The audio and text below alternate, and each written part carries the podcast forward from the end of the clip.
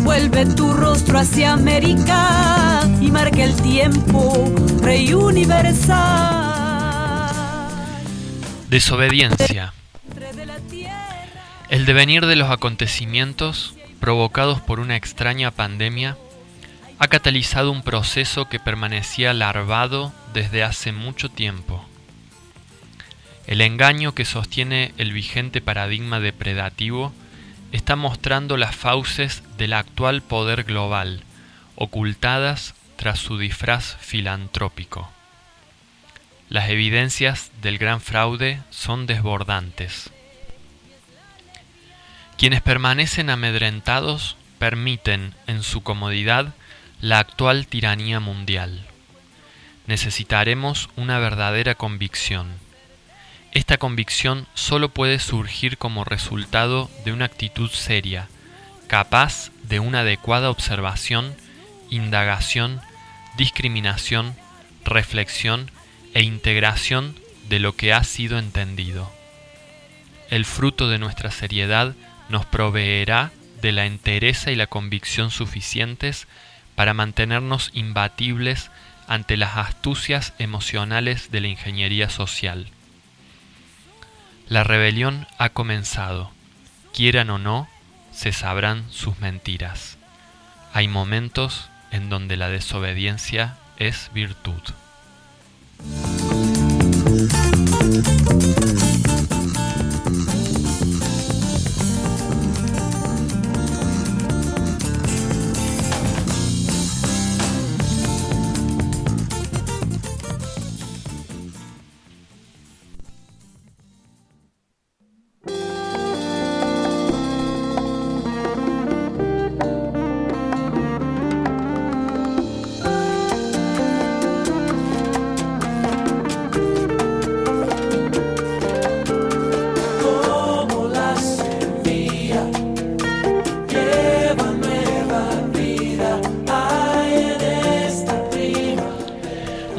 Tardes, bienvenidos una vez más a esta emisión de Unidos en la Asamblea del Pueblo, transmitiendo desde la FM Astral de Capilla del Monte. Quien les habla Alejandro Dubicki y del otro lado del vidrio asintomático en la co-conducción y operación Federico Escamilla. Como una saliendo al aire por el 107.1 MHz para Capilla del Monte y el 93.7 para el resto del Valle de Punilla, saliendo por internet para el resto del mundo por www.fmastral.com.ar y podés escucharnos también por la app FM Astral que se puede descargar en el Play Store. Nuestras vías de comunicación, si te querés contactar, podés llamar al teléfono fijo de la radio 03548 482 303. Podés mandar algún mensaje por Telegram o WhatsApp al celular de la asamblea 3548 60 31 90 y también podés escribir, comunicarte al teléfono celular de la radio que es 3548 54 97 52.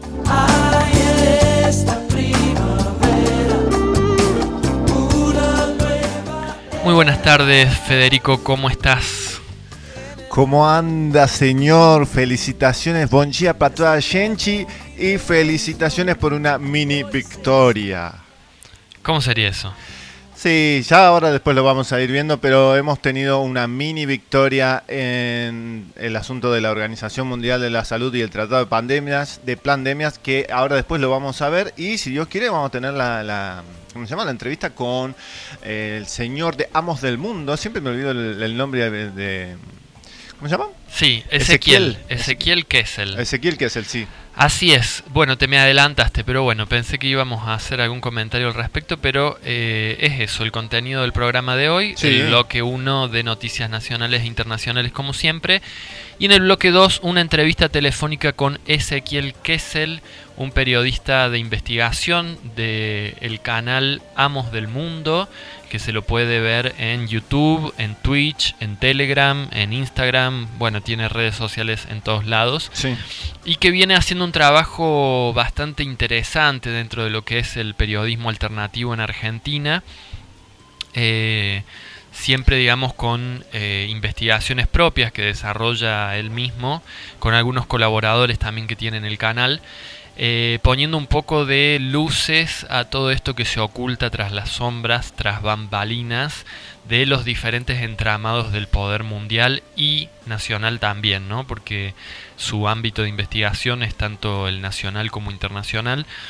Y en esta ocasión lo hemos convocado para hablar un poco de la temática del crédito social. ¿sí? Esto que venimos observando que viene sucediendo en China hace un par de años, donde el, gobierno le pone una puntuación a cada individuo, a cada ciudadano, según su comportamiento social, y esa puntuación permite o impide el acceso a ciertos Em, derechos, digamos, o, posibilidades, como por ejemplo el tema de viajar. Literalmente. Viajar al exterior solo lo pueden hacer eh, personas con determinado puntaje social. Por el interior de, China también, ¿eh? Mm, bueno, me imagino, no lo conozco mucho en detalle, por eso lo vamos a hablar con Ezequiel, porque además esto ya empieza a em, traspasar las fronteras chinas y empieza a aplicarse eh, como experiencia piloto en otras partes del mundo. Por lo que podemos saber, hay una ciudad de Ucrania que ya lo estaría utilizando y una ciudad italiana, por lo que pude leer, que también lo estaría aplicando. ¿no? Sí, es así.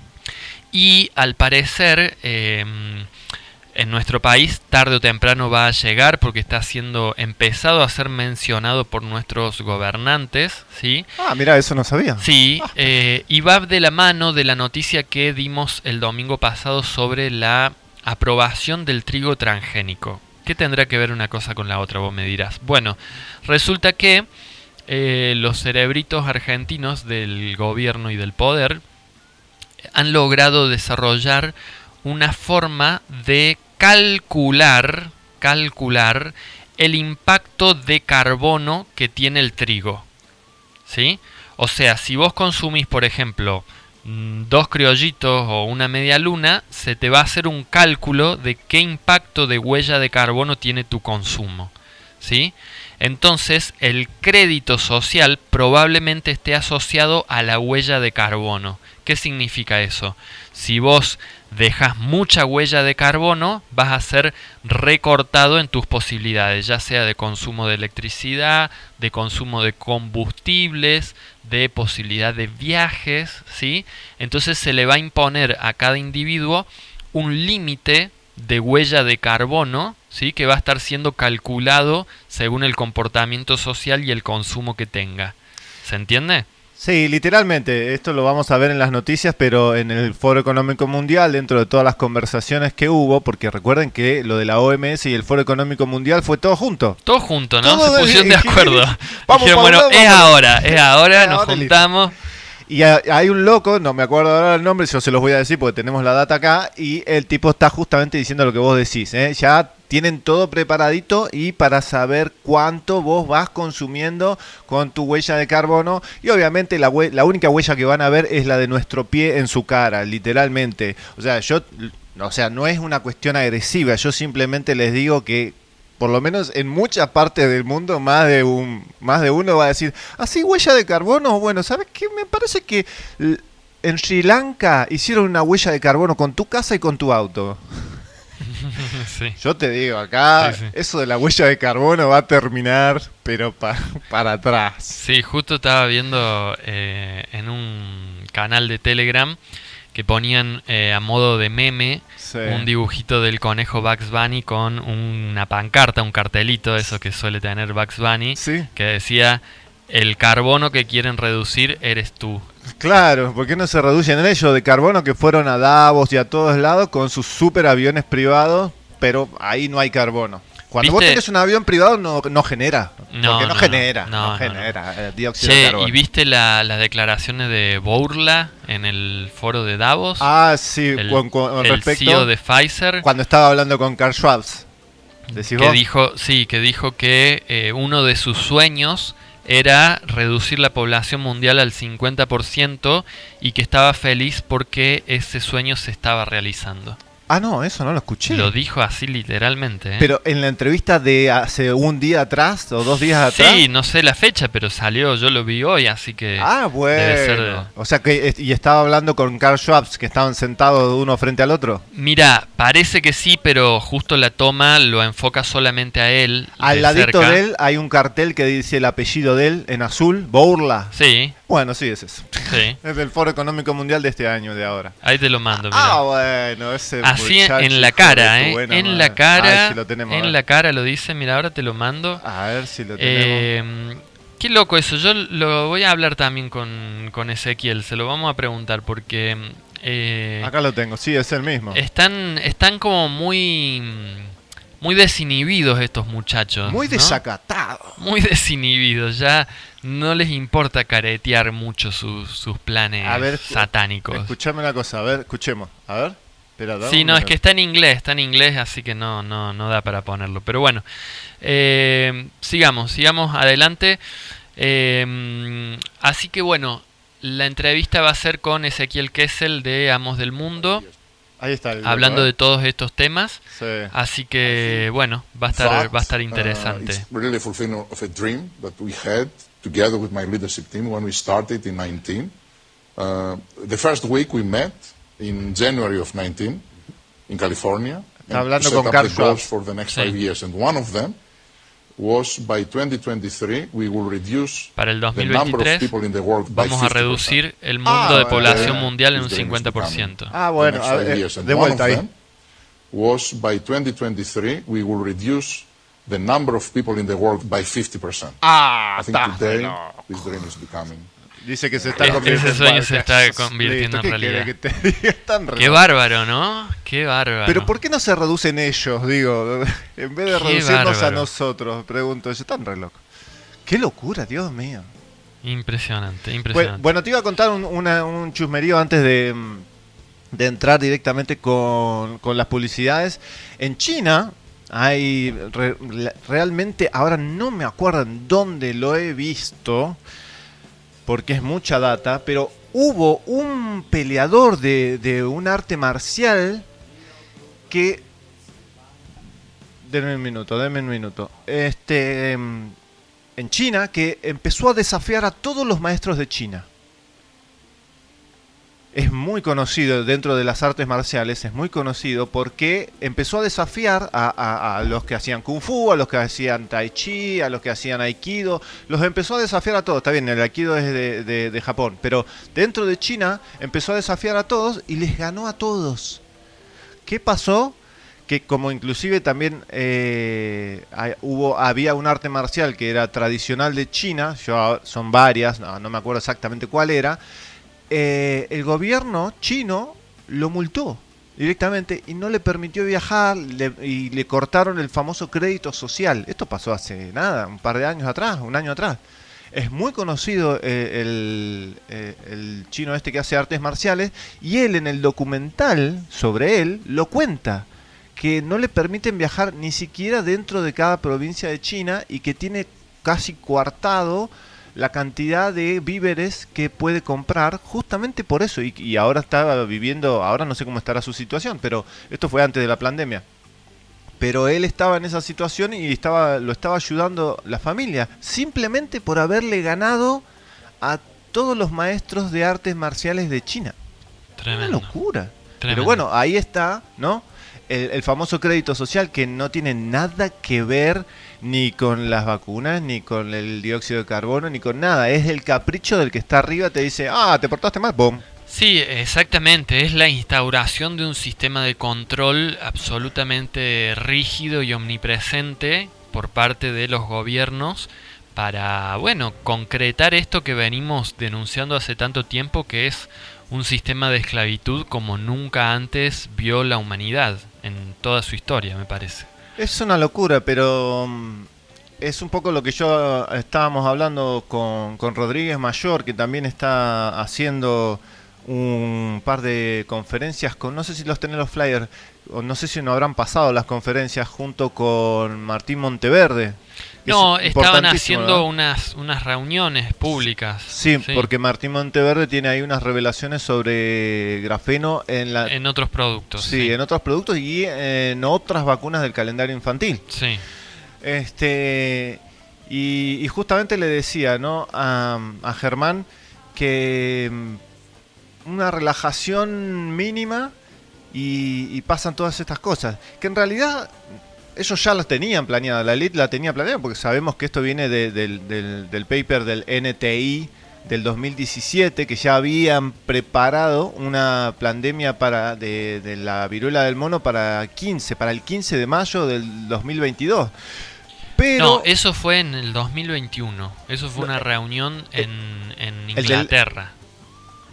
En el 2021 planifican la, de, la de la viruela. Es como el evento 201 que hicieron en 2019, pero en 2021 creo que fue en marzo, hicieron esta reunión como de bioseguridad, que fue como interna de Inglaterra, ¿sí? era como de, de expertos de salud de Inglaterra, y ahí es donde describen digamos, predicen, por decirlo entre comillas, la aparición de una pandemia de viruela que ellos no dicen viruela del mono, dicen viruela del leopardo, sí. Y que iba a empezar en mayo del 2022 y que se iba a desarrollar durante todo el año hasta que en principio del 2023 iba a tener eh, no me acuerdo si 70 millones de muertos, una cosa así. Sí, eso lo vamos a ver ahora en las noticias porque justamente este eh, la gente digamos del mundo publicó ¿no? el video original, ¿no? La, preparación como el del 201, pero el video original y eh, da miedito, ¿eh? da miedito la estrategia que están queriendo tener. Ahora lo, lo vamos a contar porque ya la verdad que se llevan todos los premios. La verdad que le pusieron el moño. Esta sería como ponerle el moño al COVID. Si el COVID era terrible, esta es ponerle el moño. Así claro. Bueno. Muy bien. Bien, vamos a las tandas publicitarias y luego le damos paso al inicio del bloque de noticias nacionales e internacionales. Quédense en la FM Astral, esto es Unidos en la Asamblea del Pueblo.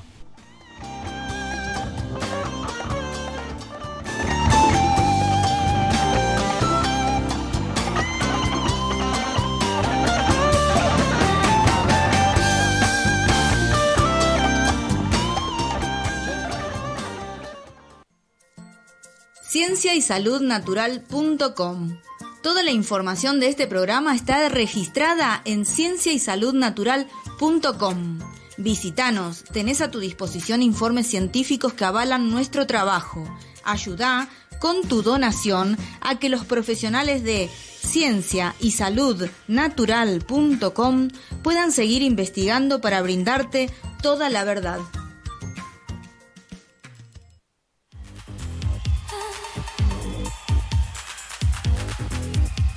El Gatonero. Calzados y accesorios.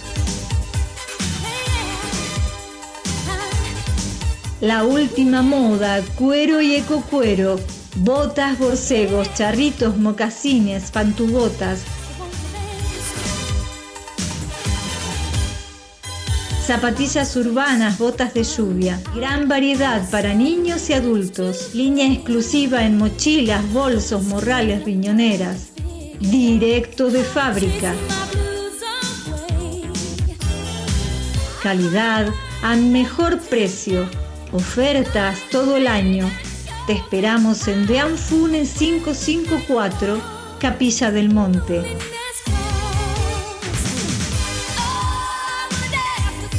Nuestro horario de atención es de lunes a sábado de 9.30 a 13 horas y de 17.30 a 21 horas. El Gatonero.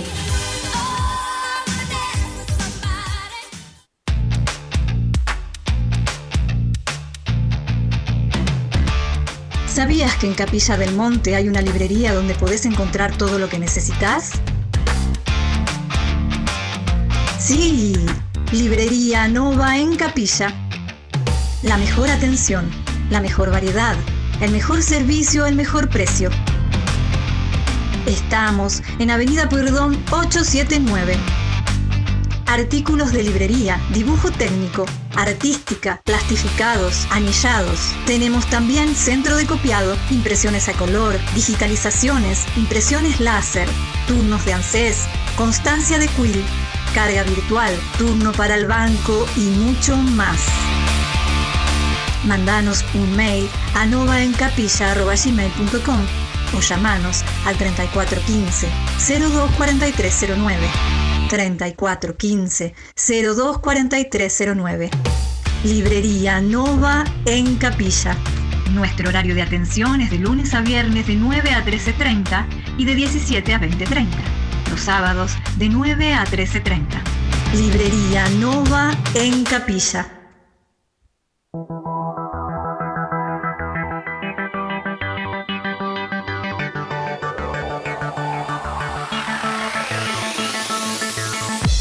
Equipos gastronómicos Morelli. Todo para la gastronomía industrial y hogareña con la más alta calidad. Cocinas, hornos, freidoras, parrillas, anafes a gas y eléctricos y mucho más. Visita nuestra página y busca el producto ideal para vos www.morelli.com.ar o comunicate al 34 13 36 63 89. 34 13 36 63 89. Morelli, vivía a tu gusto.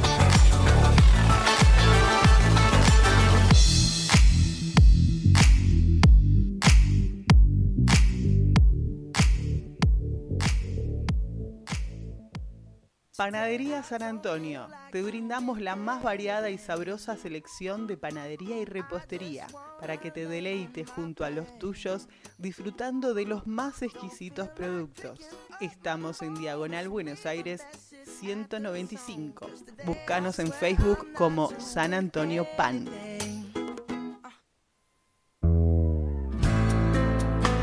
¿Se crió junto a un bebedor con problemas? Alanon es para usted. Alanon es para familiares, parientes y amigos de alcohólicos cuya vida ha sido afectada por la forma de beber de otra persona. Si alguien ha llegado a usted, tiene o ha tenido problemas con la bebida, la siguiente pregunta podría ayudarlo. Alanon es para mí. Nos encontramos en la casa parroquial todos los sábados de 10 a 11 y 30 horas. Te esperamos. Que aún no termina el juego, volver a empezar. Que no se apague el fuego, queda mucho por andar. Coreano Gourmet. Sándwich a la vista. Excelente atención y buen precio. Pero lo mejor de todo es el sabor de sus productos. Originales y muy ricos. Prueba nuestras variedades. Estamos en Corrientes 326, Capilla del Monte. Hace los pedidos al 03548 1550 4047. 03548 1550 4047. CID Radio Taxi. Viajes a todo el país. Abierto de 6.30 a 23 horas. Con más de dos años llevándote a donde vos vas. CID Radio Taxi. Encontranos en Porredón 648, casi esquina Salta, en Capilla del Monte Córdoba. Llamanos al 3548 48 19 27. 3548 48 19 27. O escribinos por WhatsApp al 3548 43 32 34. 3548 43 32 34. 6 de Radio Taxi. Te esperamos.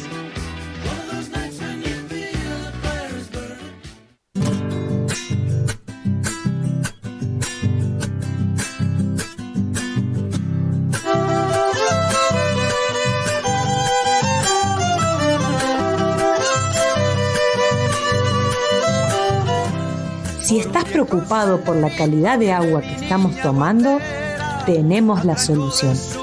¿Sabías que el método más completo de purificación de agua son los filtros de cerámica? Estos retienen todo tipo de contaminantes, metales pesados, químicos, incluso bacterias y parásitos. Además, son económicos, duran varios años y no necesitan gastos de mantenimiento. Cuando pase por mi lado le pediré agua fresquita. Tomemos agua pura. Llama al 0351 153 90 74 21.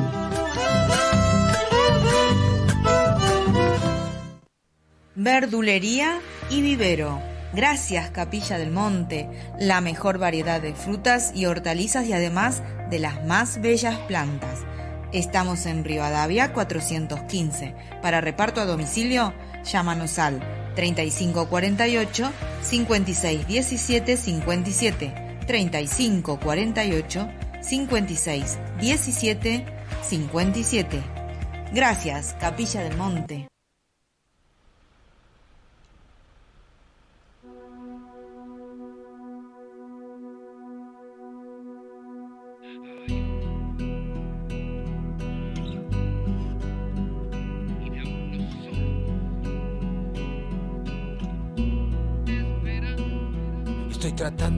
Qué hay detrás de esas nubes, sintiendo una ansiedad que jamás nunca tuve, pero como soy del pueblo y no soy de la realeza, la información que tengo es solo niebla espesa. Veo un escenario que es solo una pantalla, con un pésimo actor que hablando siempre calla. Se ve una distorsión entre el alma y su cabeza, es mucho lo que dice, pero no lo expresa.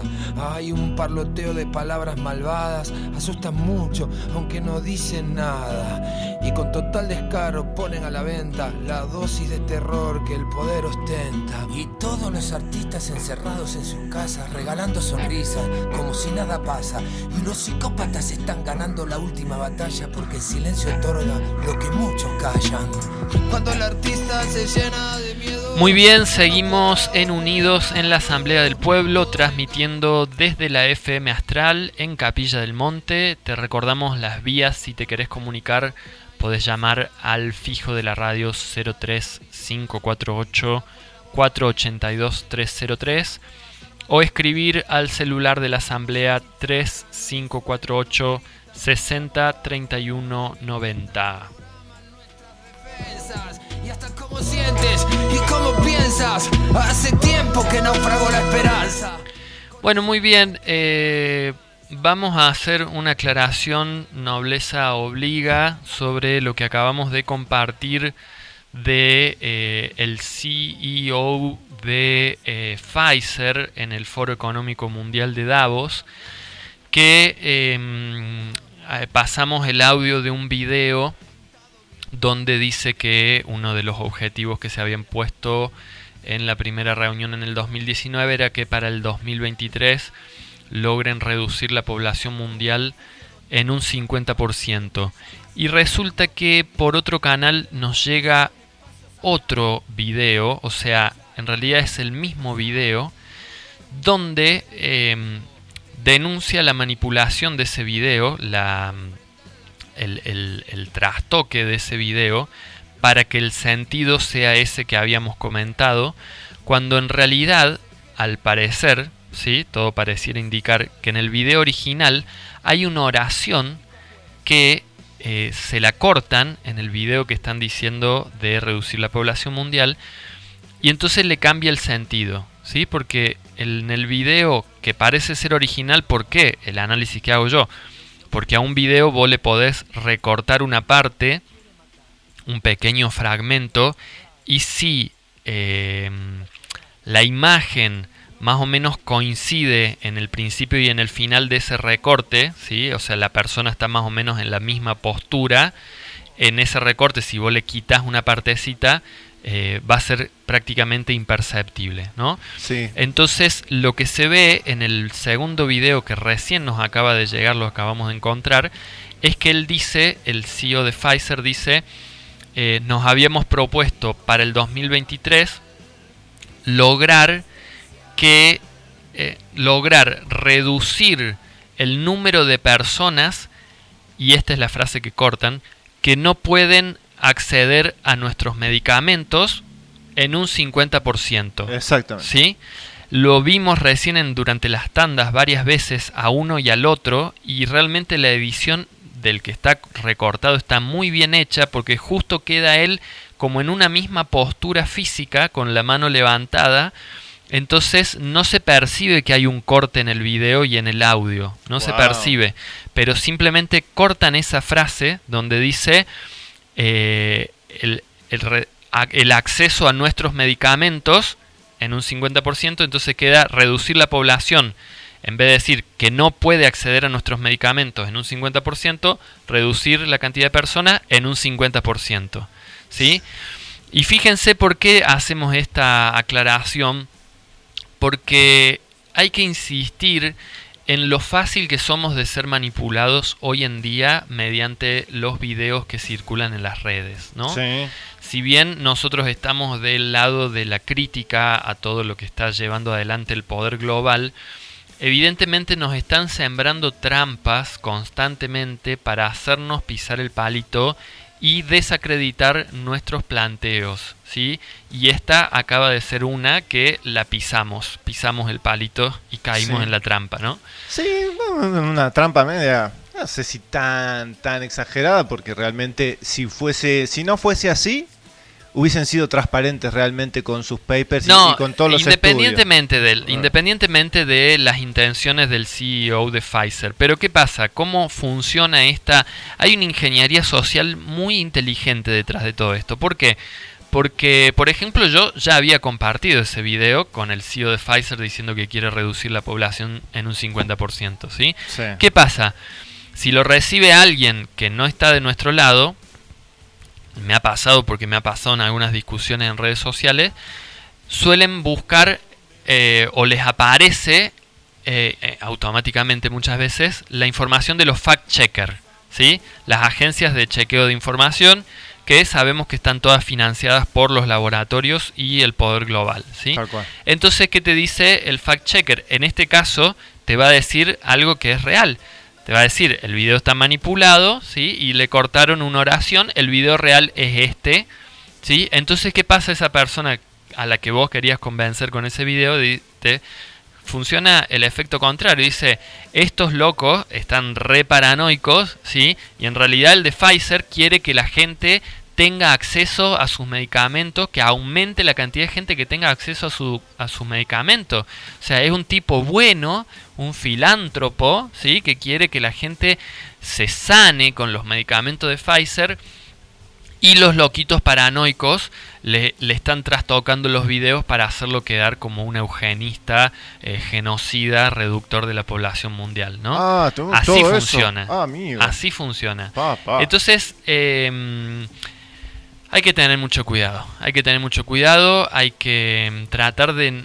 A mí me pasa mucho que reenvío impulsivamente y después a veces me arrepiento porque suceden estas cosas de que eh, aparece una información posterior que desmiente lo que uno sostenía y eh, evidentemente quedamos como poco serios o como, bueno, que somos eh, creyentes de cualquier cosa que sea del lado conspiranoico. Sí, pero bueno, en realidad este es exactamente lo mismo que hacen todos los medios internacionales que están todos comprados. Jamás generaron un debate, entonces es como, qué sé yo, la última conferencia que se hizo que se llama The Better Way Solutions, que fue muy interesante lo que se hizo ahí. Estuvo Delvic Tree, estuvo este Malone, estuvo también Gear Vanderbosch y se generó una gran discusión, no una discusión, sino un gran debate también sobre el asunto de las vacunas del calendario infantil. ¿eh? Así que la verdad que fue un paso gigantesco en todo este movimiento, pero uno de los speakers, uno de los oradores preguntó a la audiencia este, si alguien le creía a los medios de comunicación, ninguno levantó la mano. Ya directamente es así. o sea, Claro. Ya directamente la televisión es lo mismo que la nada. No importa lo que digan, no se le cree nada. Bueno, es como que se está haciendo, digamos, un- un- una brecha generacional en cuanto al acceso de los medios de comunicación o más que al acceso a la credibilidad en los medios de comunicación, porque quizá nuestra generación, los que andamos entre los 30 y los 40, somos como una generación intermedia que eh, crecimos con la televisión, pero tuvimos acceso a la internet y las redes sociales y estamos como en ese medio, digamos, pero las generaciones mayores a las nuestras, por más que usen la internet, eh, generalmente siguen viendo televisión y le siguen dando crédito a la televisión. Y por el contrario, las generaciones más jóvenes eh, prácticamente no ven, inter- no ven televisión, perdón, pero el sistema ni lento ni perezoso ha creado nuevas formas de manipulación y de adoctrinamiento con los recursos eh, a los que tienen acceso estos jóvenes, ¿no? ya sea eh, la banalización de todo a través de TikTok, de Instagram, eh, etcétera, etcétera. No, no No, quiere decir o el mismo consumo de eh, series eh, de Netflix y cosas así en sustituto de la televisión de antes, ¿no? Sí. Eh, Estaba la de, el, yo perdón, no- nu- nunca la vi, ¿no? Pero este, lo poco que hemos hablado con Juliana Oliaro, este gran activista de acá de Argentina, que por cierto está publicando a dos manos en sus dos canales, el de Argentina por la verdad y el de COVID, de víctimas de COVID. Están publicando a dos manos, cosa que todavía no lo revisamos, me parece. Cuando veo demasiado eso, no digo miércoles este que estaba en los jóvenes lo que estaba muy de moda en su época no sé si ahora habrá terminado es este esta serie del calamar. Los juegos del calamar. los juegos del calamar. Parece que esa estaba súper en boga este súper manipulada obviamente. Este pero nada o sea siempre la misma pregunta que estaría bueno también preguntársela a Ezequiel. Digo la misma pregunta. Cómo cuerno la juventud no tiene la no, no, o sea no le desobedece y dónde está la rebeldía de la juventud un poco también como decía Eric Clapton digo dónde cuerno están Sí, sí, eso es uno de los males que estamos viendo el día de hoy, ¿no? Con toda esta pandemia y todo esta, este destape, esta caída de careta del poder mundial, que eh, evidentemente los recursos y la ingeniería social que ha aplicado hacia la población más joven ha sido efectiva porque no se están rebelando contra todo esto. la cuarentena Eh, asustó no Y están, están bastante manipulados por toda la tecnología, ¿no es cierto? Como embobados, embobados con la tecnología. Claro, pero a ver, a ver, entendemos lo siguiente. La tecnología es una herramienta como cualquier otra. O sea, un martillo puede servir para hacer una casa o para romperle la cabeza a alguien. Ahora, ¿cómo puede ser que si vos... so- o sea, yo lo entiendo desde el punto de vista de que eh, han entrado por el, el approach de Apple. Apple, el approach de Apple era hacer todo lo más simple posible, que estaba bueno y sigue Sí. estando bueno el approach, pero la pregunta es cuando a vos nada te cuesta, vos agarrás lo que ya está todo hecho. Entonces nunca es como la persona que camina entre flores y entre pétalos. Entonces yo pienso que han eh, i- ido por ese approach.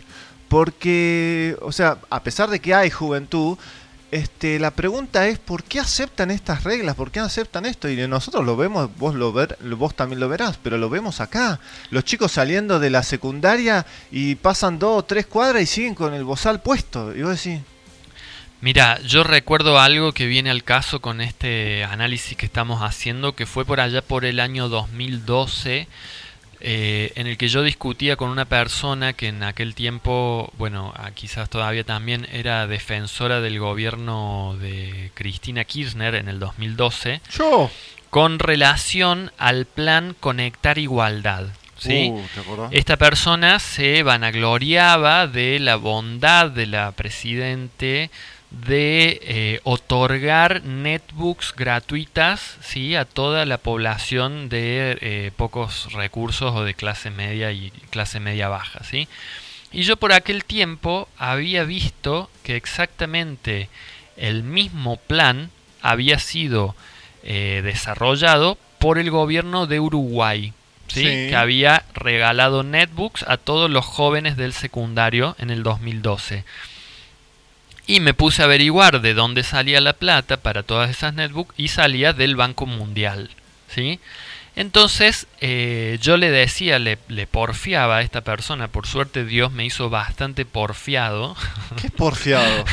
¿Qué es porfiado? ¿Cómo que es porfiado? ¿Un cabeza dura? Ah, cabeza dura. Yo le porfiaba de que esto no era en beneficio de esa población joven, sino que se trataba de una, mm, por así decirlo, una creación masiva de futuros ciberconsumidores. Sí. ¿sí? Año 2012. Wow. Eso le decía yo. Y obviamente esta persona estaba muy fanatizada con el gobierno y no le dio crédito a lo que yo le decía. Pero si nos ponemos a ver 10 años después, cómo fueron, digamos, realmente haciendo que toda la, la- la masivización del uso de la tecnología electrónica realmente ha llevado a una especie de eh, estupidización de la población, ¿sí? de, distracción constante, ¿sí? de pérdida constante del tiempo vital del día a día eh, en diferentes, ya sean juegos, series, eh, comunicaciones banales, etcétera, etcétera, pero realmente han logrado instalar de forma masiva la utilización de la tecnología y consecuentemente han logrado una, una estupidización de la, de la población en general. Sí. Así que evidentemente esto no es una casualidad, sino que es una planificación, si no el Banco Mundial no va a desembolsar tantos miles de millones para regalarle netbooks a todos los jóvenes, no solo de Argentina, sino también de países limítrofes, vecinos. Sí, que por cierto también es un vuelto, ¿no? También eh, en la pandemia en Estados Unidos nosotros nos enteramos que el gobierno eh, para los alumnos que estaban inscritos en las escuelas y cuando hicieron todo el lockdown, la cuarentena, este, nosotros tenemos conocidos allá que nos contaron que el gobierno les regalaba iPad directamente a todos los chicos de las escuelas, todos tuvieron su iPad para estudiar, etcétera, etcétera.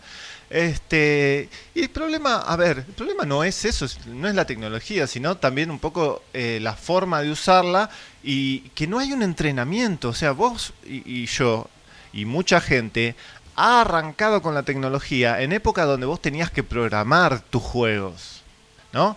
En Basic, o tenías un, un DOS donde tenías que meter el disquete, cargarlo al disco rígido, toda una historia. ciertos comandos. Toda una historieta que te costaba. Había que aprender un lenguaje. Exactamente, Sí. entonces no era como es ahora apretar un botoncito y, y ya.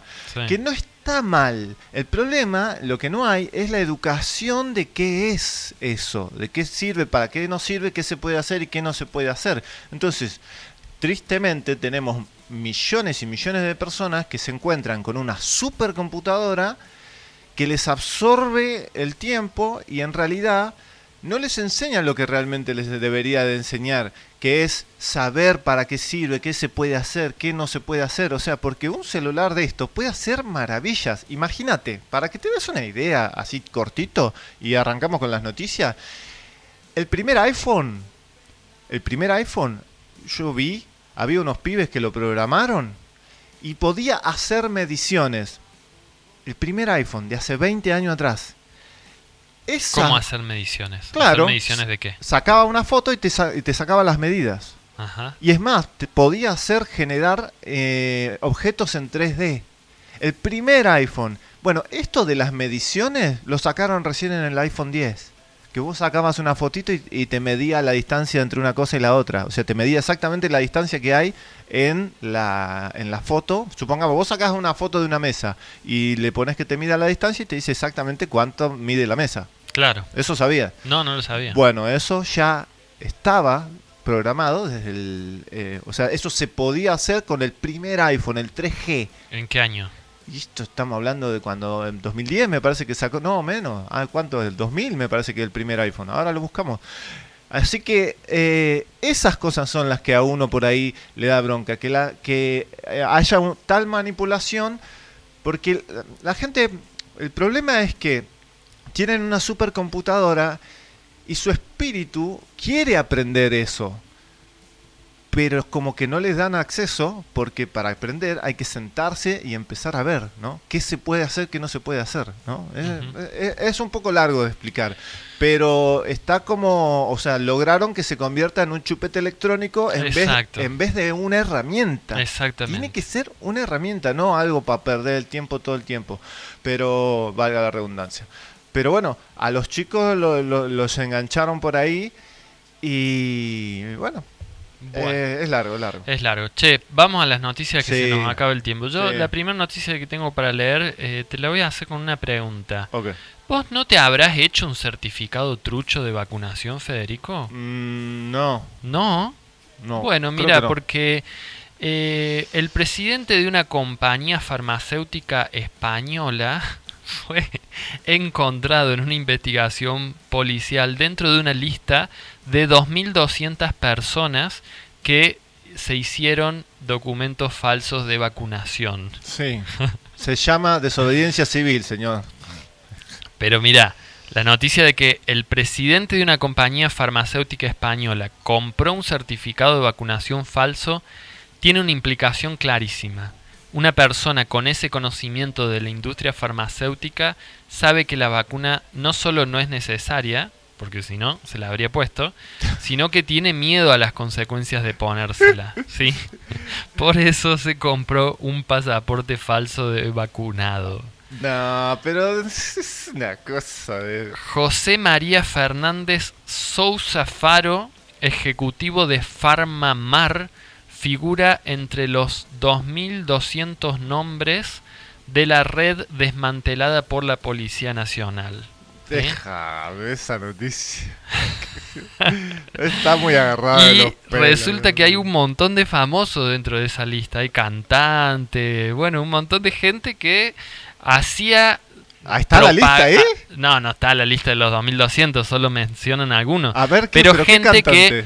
Eh, yo no los conozco, ¿no? Pero capaz que en España son conocidos. Ah. Kid Keo, Sí. Anier y Harfighter. Para mí Bueno. es chino básico.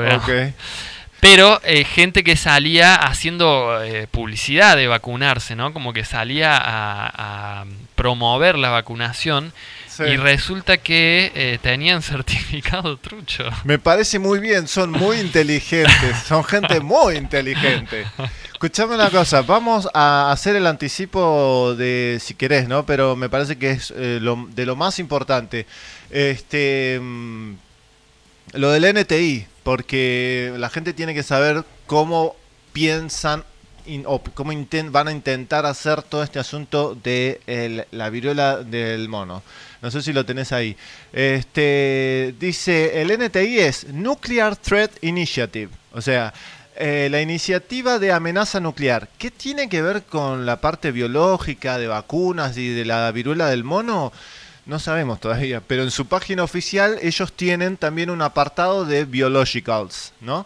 Bueno, entonces NTI es Nuclear Threat Initiative. En español, Iniciativa de Amenaza Nuclear. Es una mm, caridad, una caridad pública estadounidense, un- sí, una fundación, eh, está fundada por Ted Turner, no sé si te conoces. Sí, Ted sí. Turner y Sam el, el dueño de Fox. Exacto, y que existe para reforzar la seguridad. O, no, o de CNN.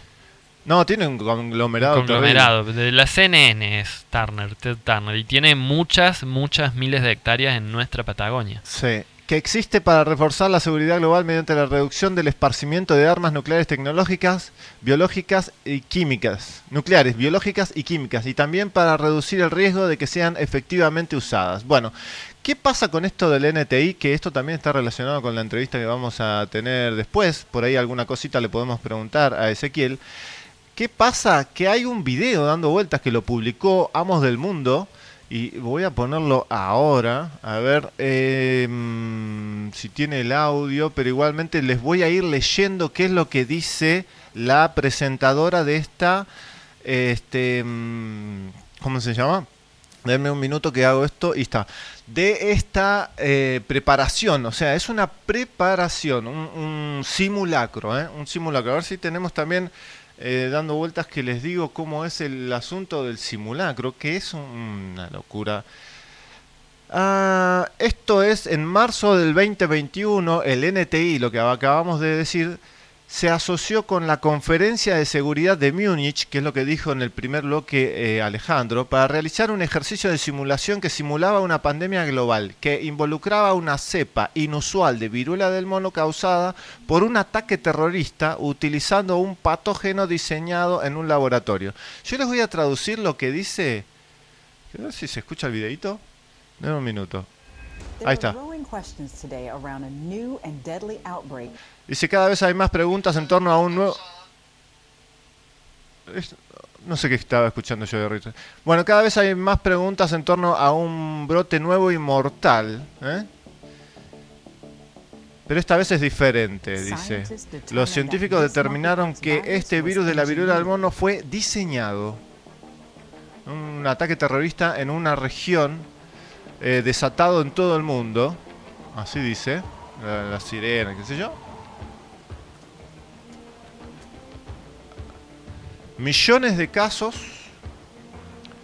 y millones de muertos. O sea, billones de casos y millones de muertos. Los medicamentos antivi- antivirales limitados no, se, no son efectivos y los tratamientos tampoco, dice.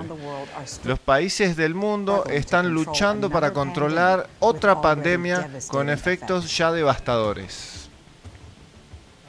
Esto estamos ob- observando un videíto ¿eh? que dice justamente que esto pasó porque no hubo más control sobre los sobre la gobernanza del mundo que dejó que esta catástrofe biológica pasara, por decirlo así.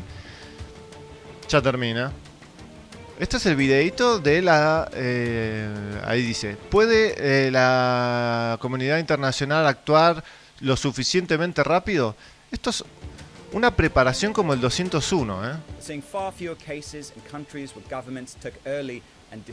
Dice que se vieron muy pocos casos en países donde los gobiernos tomaron medidas tempranas y decisivas.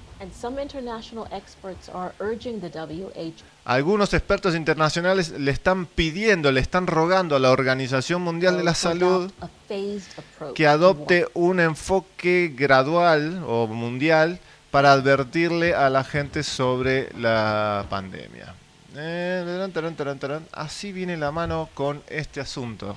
Sí, básicamente eh, ya teniendo el antecedente del evento dos- 201 en octubre de 2019, donde el Foro Económico de Davos, la eh, Fundación Bill y Melinda Gates y la Universidad John Hopkins, que es como la Harvard de la medicina en Estados Unidos, se reunieron en Nueva York para simular casualmente una pandemia por coronavirus, ¿sí? en octubre del 2019, que eh, un par de meses después se hizo realidad, porque esta gente realmente tiene la bola de cristal, son tan inteligentes que pueden saber anticipadamente que se iba a desarrollar una pandemia por coronavirus y ellos se reunieron hicieron un simulacro y en ese simulacro establecieron todos los mecanismos ¿sí?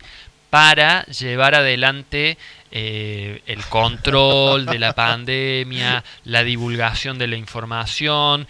No vayan a pensar que quisieron alinear a todos los medios de comunicación del mundo para que repitan como loros sus indicaciones, ni mucho menos, ni mucho menos. No. Y con esto que vos estás comentando de esta reunión en marzo del 2021, eh, es como el remake, digamos, la segunda parte. Ay, no, no, lo no vuelven a reír. hacer, lo vuelven a hacer, se juntan, eh, predicen una epidemia de viruela del mono y unos meses después se hace realidad. Oh, casualidad. Qué inteligente que es esta gente, Federico. Yo no lo puedo creer. Deberían ser los líderes de la OMS.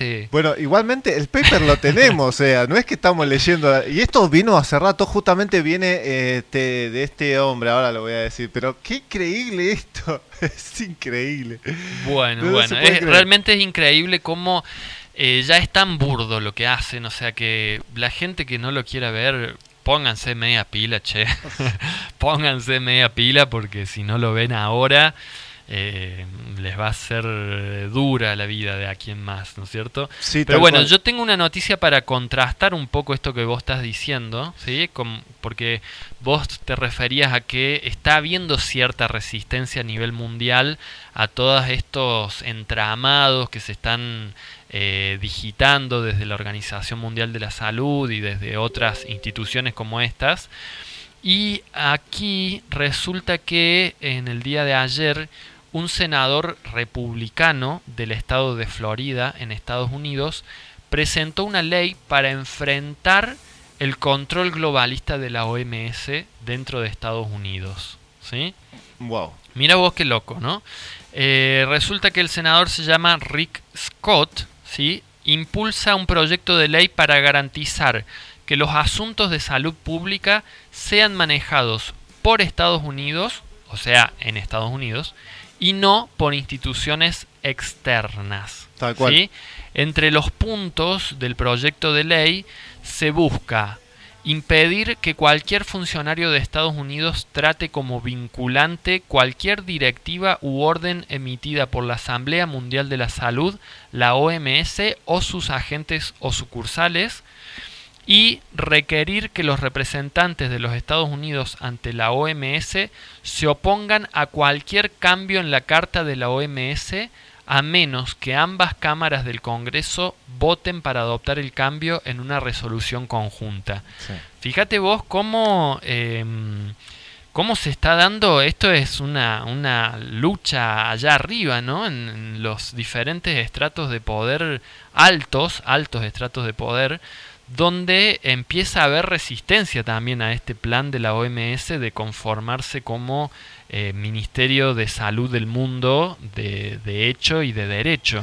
Tal cual, este, y recordemos que la gente no lo sabe y nosotros no lo sabíamos antes, pero si ustedes buscan, la OMS es el único organismo de la ONU que tiene una constitución.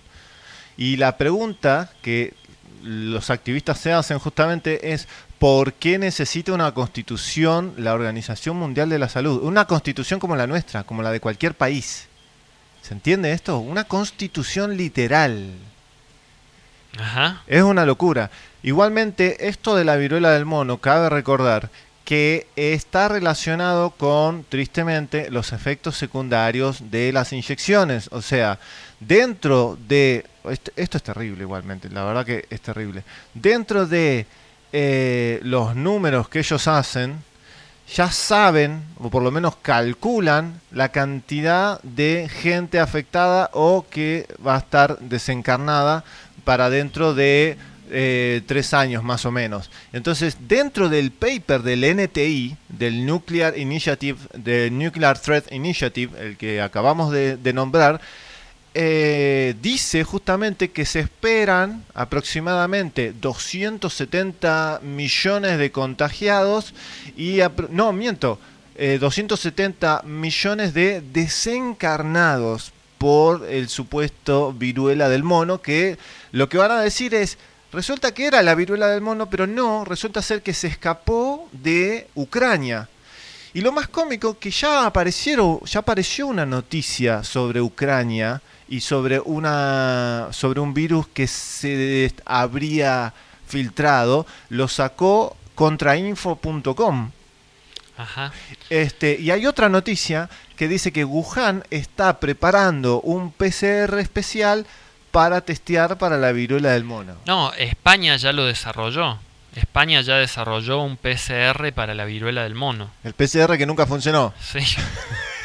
Ahora Joder. tampoco va a funcionar, pero lo van a seguir utilizando. Bueno, eh, vamos, vamos, terminemos con el bloque. Quedan ahí algunas Ron noticias DeSantis, pendientes. Ron DeSantis tuvo que hacer una cosa increíble, igual que el NHS de Estados de Inglaterra. eh. Les leo la, la noticia, esta es increíble. Dice, sí, rapidito. El, el NHS de Inglaterra tuvo que ordenar a los hospitales que dejen que los pacientes tengan visitas.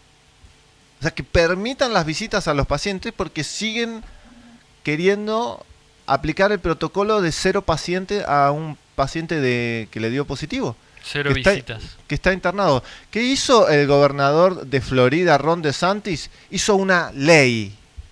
lo- están escuchando bien, ¿eh? Una ley. La ley se llama la ley de ningún paciente se queda solo. Literalmente se llama así la ley. Eh, así que bueno, mi- miren al punto donde llegamos que el gobernador de, de Florida tuvo que decir, gente, esto lo voy a poner en ley, si ustedes violan la ley, se van a...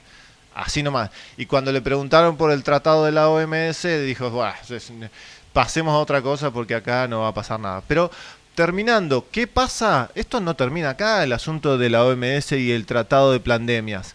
Lo van a tratar el 16 y el 17 de junio.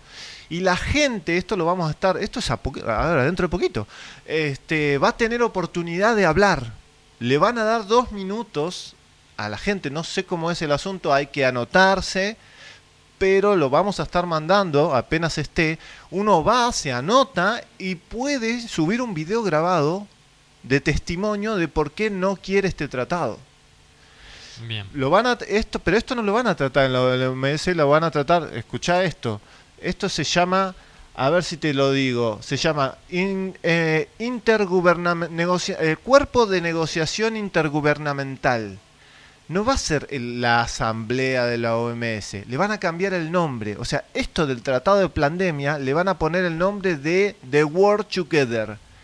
El mundo juntos. Unidos. El mundo unido. Ese, ese eslogan por detrás tiene el tratado de pandemia. Bueno, ya vamos a ver qué pasa. Bueno, vámonos a las tandas, así luego entablamos comunicación con Ezequiel Kessel del canal Amos del Mundo, periodista argentino, para charlar un poco sobre todos estos temas y la cuestión del crédito social. Quédense en FM Astral, ya seguimos.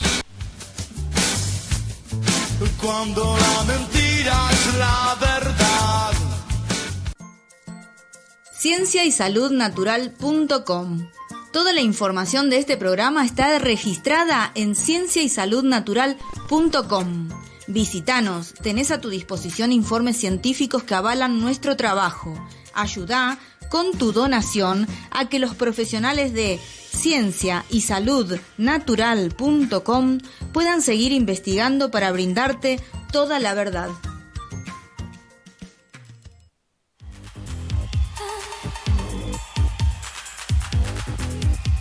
Il Gatonero. Calzados y accesorios. La última moda, cuero y ecocuero. Botas, borcegos, charritos, mocasines, pantubotas. Zapatillas urbanas, botas de lluvia. Gran variedad para niños y adultos. Línea exclusiva en mochilas, bolsos, morrales, riñoneras. Directo de fábrica. Calidad a mejor precio. Ofertas todo el año. Te esperamos en Dean Funes 554, Capilla del Monte.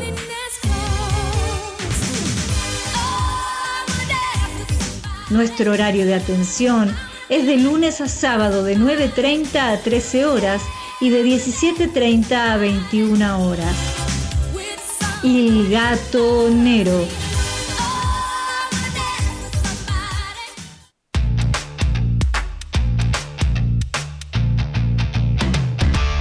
¿Sabías que en Capilla del Monte hay una librería donde podés encontrar todo lo que necesitas? Sí, Librería Nova en Capilla. La mejor atención, la mejor variedad, el mejor servicio, el mejor precio. Estamos en Avenida Pueyrredón 879. Artículos de librería, dibujo técnico, artística, plastificados, anillados. Tenemos también centro de copiado, impresiones a color, digitalizaciones, impresiones láser, turnos de ANSES, constancia de quill, carga virtual, turno para el banco y mucho más. Mandanos un mail a novaencapilla.gmail.com o llamanos al 3415 024309. 3415 024309. Librería Nova en Capilla. Nuestro horario de atención es de lunes a viernes de 9 a 13.30 y de 17 a 20.30. Sábados de 9 a 13.30. Librería Nova en Capilla.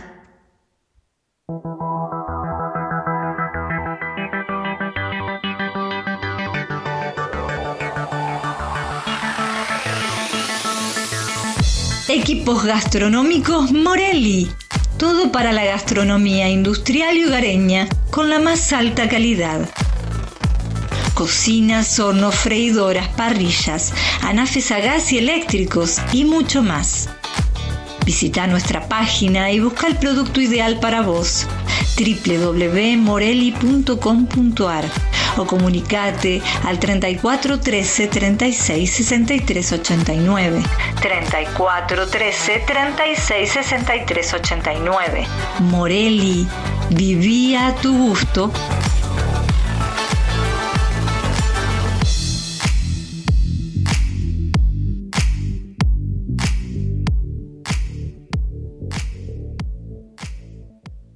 Panadería San Antonio. Te brindamos la más variada y sabrosa selección de panadería y repostería para que te deleites junto a los tuyos disfrutando de los más exquisitos productos. Estamos en Diagonal Buenos Aires 195.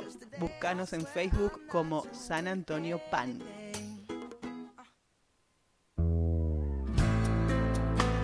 ¿Se crió junto a un bebedor con problemas? Alanon es para usted. Alanon es para familiares, parientes y amigos de alcohólicos cuya vida ha sido afectada por la forma de beber de otra persona. Si alguien ha llegado a usted tiene o ha tenido problemas con la bebida, la siguiente pregunta podría ayudarlo. Alanon es para mí. Nos encontramos en la casa parroquial todos los sábados de 10 a 11 y 30 horas. Te esperamos.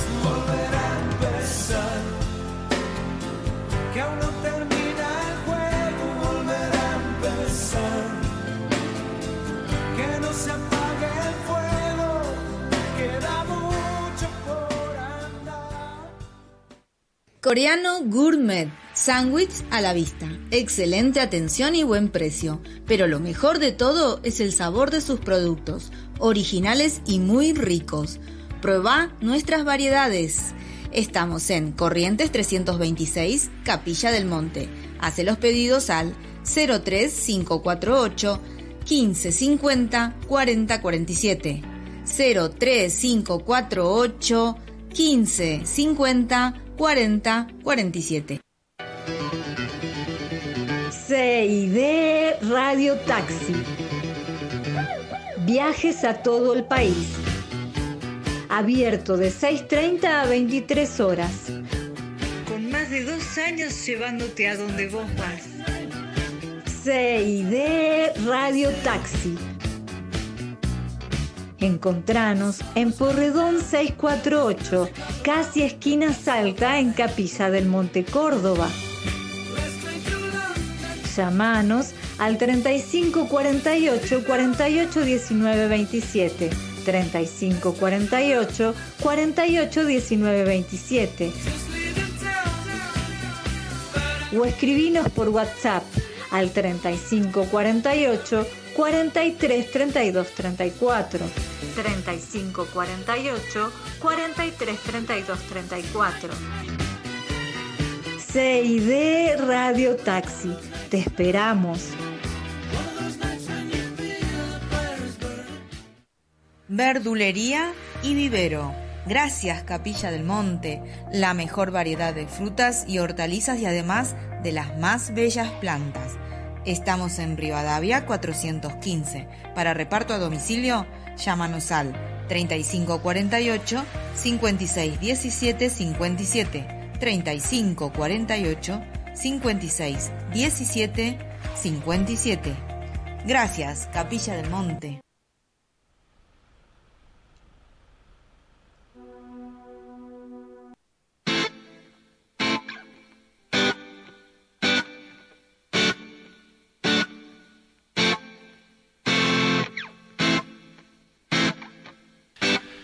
Muy bien, seguimos en Unidos en la Asamblea del Pueblo, transmitiendo por la www.fmastral.com.ar, este programa que va los domingos de 13 a 15 horas y nos encontramos ya en comunicación telefónica con el periodista Ezequiel Kessel del canal Amos del Mundo. Ezequiel, ¿cómo estás? ¿Me escuchás bien? Un saludo a todos, a ustedes, al público. Acá escucho perfecto. Bien, bien, perfecto. Muchísimas gracias por atender nuestro llamado y eh, disponernos de este tiempo para conver- conversar.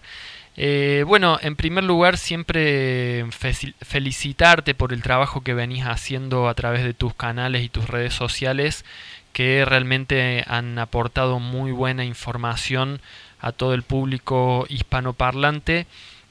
Y en esta ocasión te hemos convocado para conversar un poco sobre este tema de el crédito social, si esta especie de eh, sistema de puntuación de la ciudadanía que se estaría aplicando en China y al parecer en algunas ciudades más de otros países del mundo.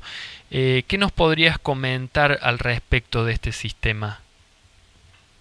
Bueno, el, el sistema de crédito social eh, ya se viene utilizando en China hace rato.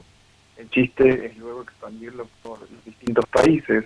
Pero básicamente funciona como cuando uno quiere sacar en una agencia de seguros, por ejemplo, donde ya tenés como una calificación si uno eh, está pagando, si uno no está pagando, se quiere sacar un préstamo eh, también si uno es deudor y queda como una lista de que uno es moroso, por ejemplo. Entonces, digamos que en Occidente ya tenemos como un cierto crédito social. Pero el punto, por lo menos dentro del sistema chino, y que está por grandes potencias y empresas, se busca que eso se expanda por todo el mundo, es tener que, dependiendo tus acciones en general de tu vida, puedas acceder a distintos beneficios o que te quiten derechos básicos. Por ejemplo, bajo el sistema chino, hacer post en Internet a favor del gobierno chino te va a aumentar tu crédito social, en pagar tus impuestos en fecha te va a aumentar el crédito social, Mm, puede ser también hacer trabajo comunitario te puede aumentar el crédito social, pero distintas cosas, por ejemplo, quejarte en Internet, en publicar algo que puede decirse desinformación según lo que pueda decir el gobierno, baja ese puntaje.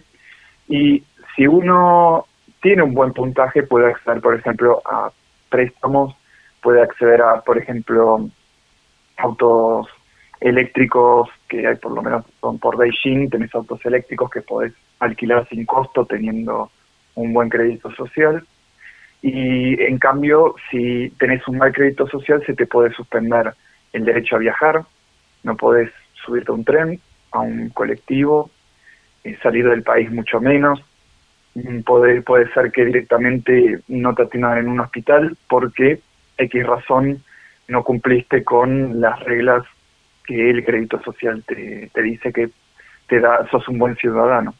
Entonces, directamente los chinos ya tienen esto en su- sus aplicaciones gubernamentales en el teléfono, en donde directamente están constantemente siendo calificados. Y bueno, el, eso sí lo que tiene de ventaja, todo esto me parece horrible, claro, pero bueno, lo que tiene de ventaja el sistema chino es que eh, te dejan bien claro qué acciones suben tu puntaje y qué acciones bajan tu puntaje.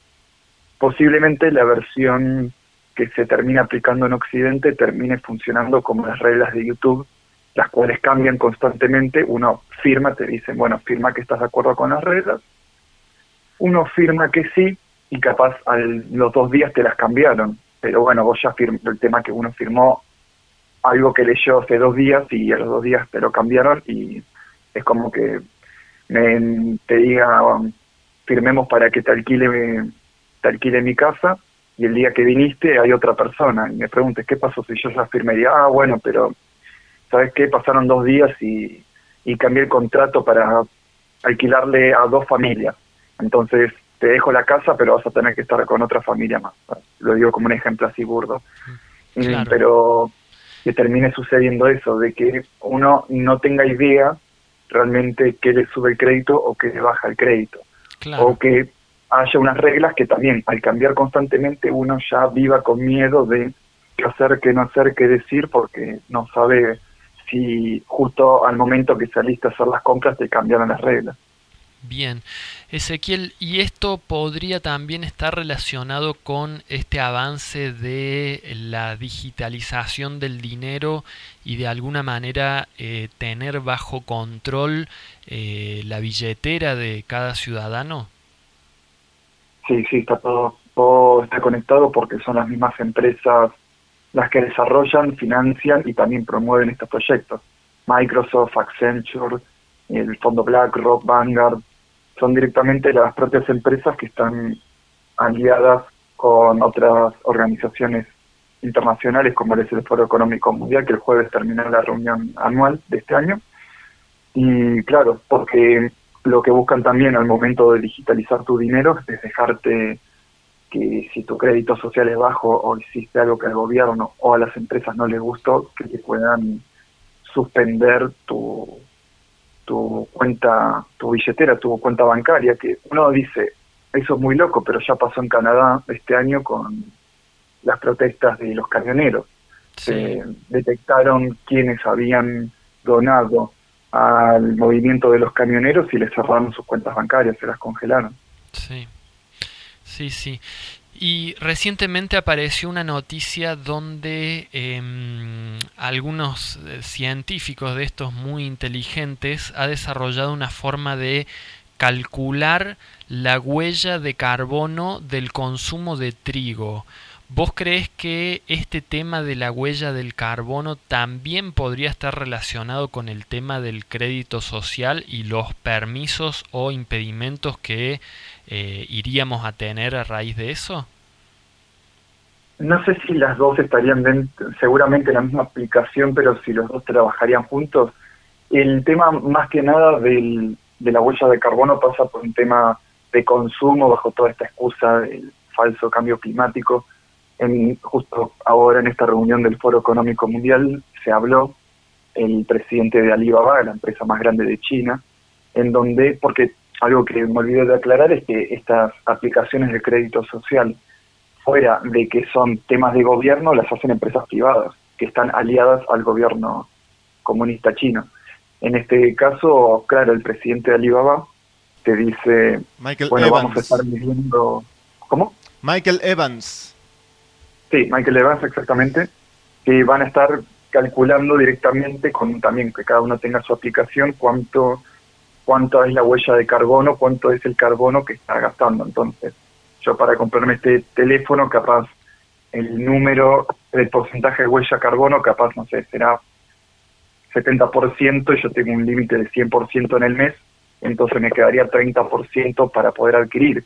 Si yo quiero comprar unos auriculares, capaz eh, ya no tengo la, el suficiente eh, crédito de carbono como para poder adquirirlos y tengo que esperar a que eso baje. Eso aún está en desarrollo y no está 100% pen- por lo menos al público cómo va a terminar funcionando, pero sí que, como lo dijo este señor, de que directamente va a estar ligado a lo que consumís, compras, al tema de viajar, en donde directamente quede todo limitado, a pesar de que ellos mismos son los que están, los que piden a gritos que consumas, consumas, consumas y no pares de consumir, y al mismo tiempo te dicen, bueno, bueno, está bien, quiero que sigas consumiendo y consumiendo y consumiendo, pero te voy a poner un límite.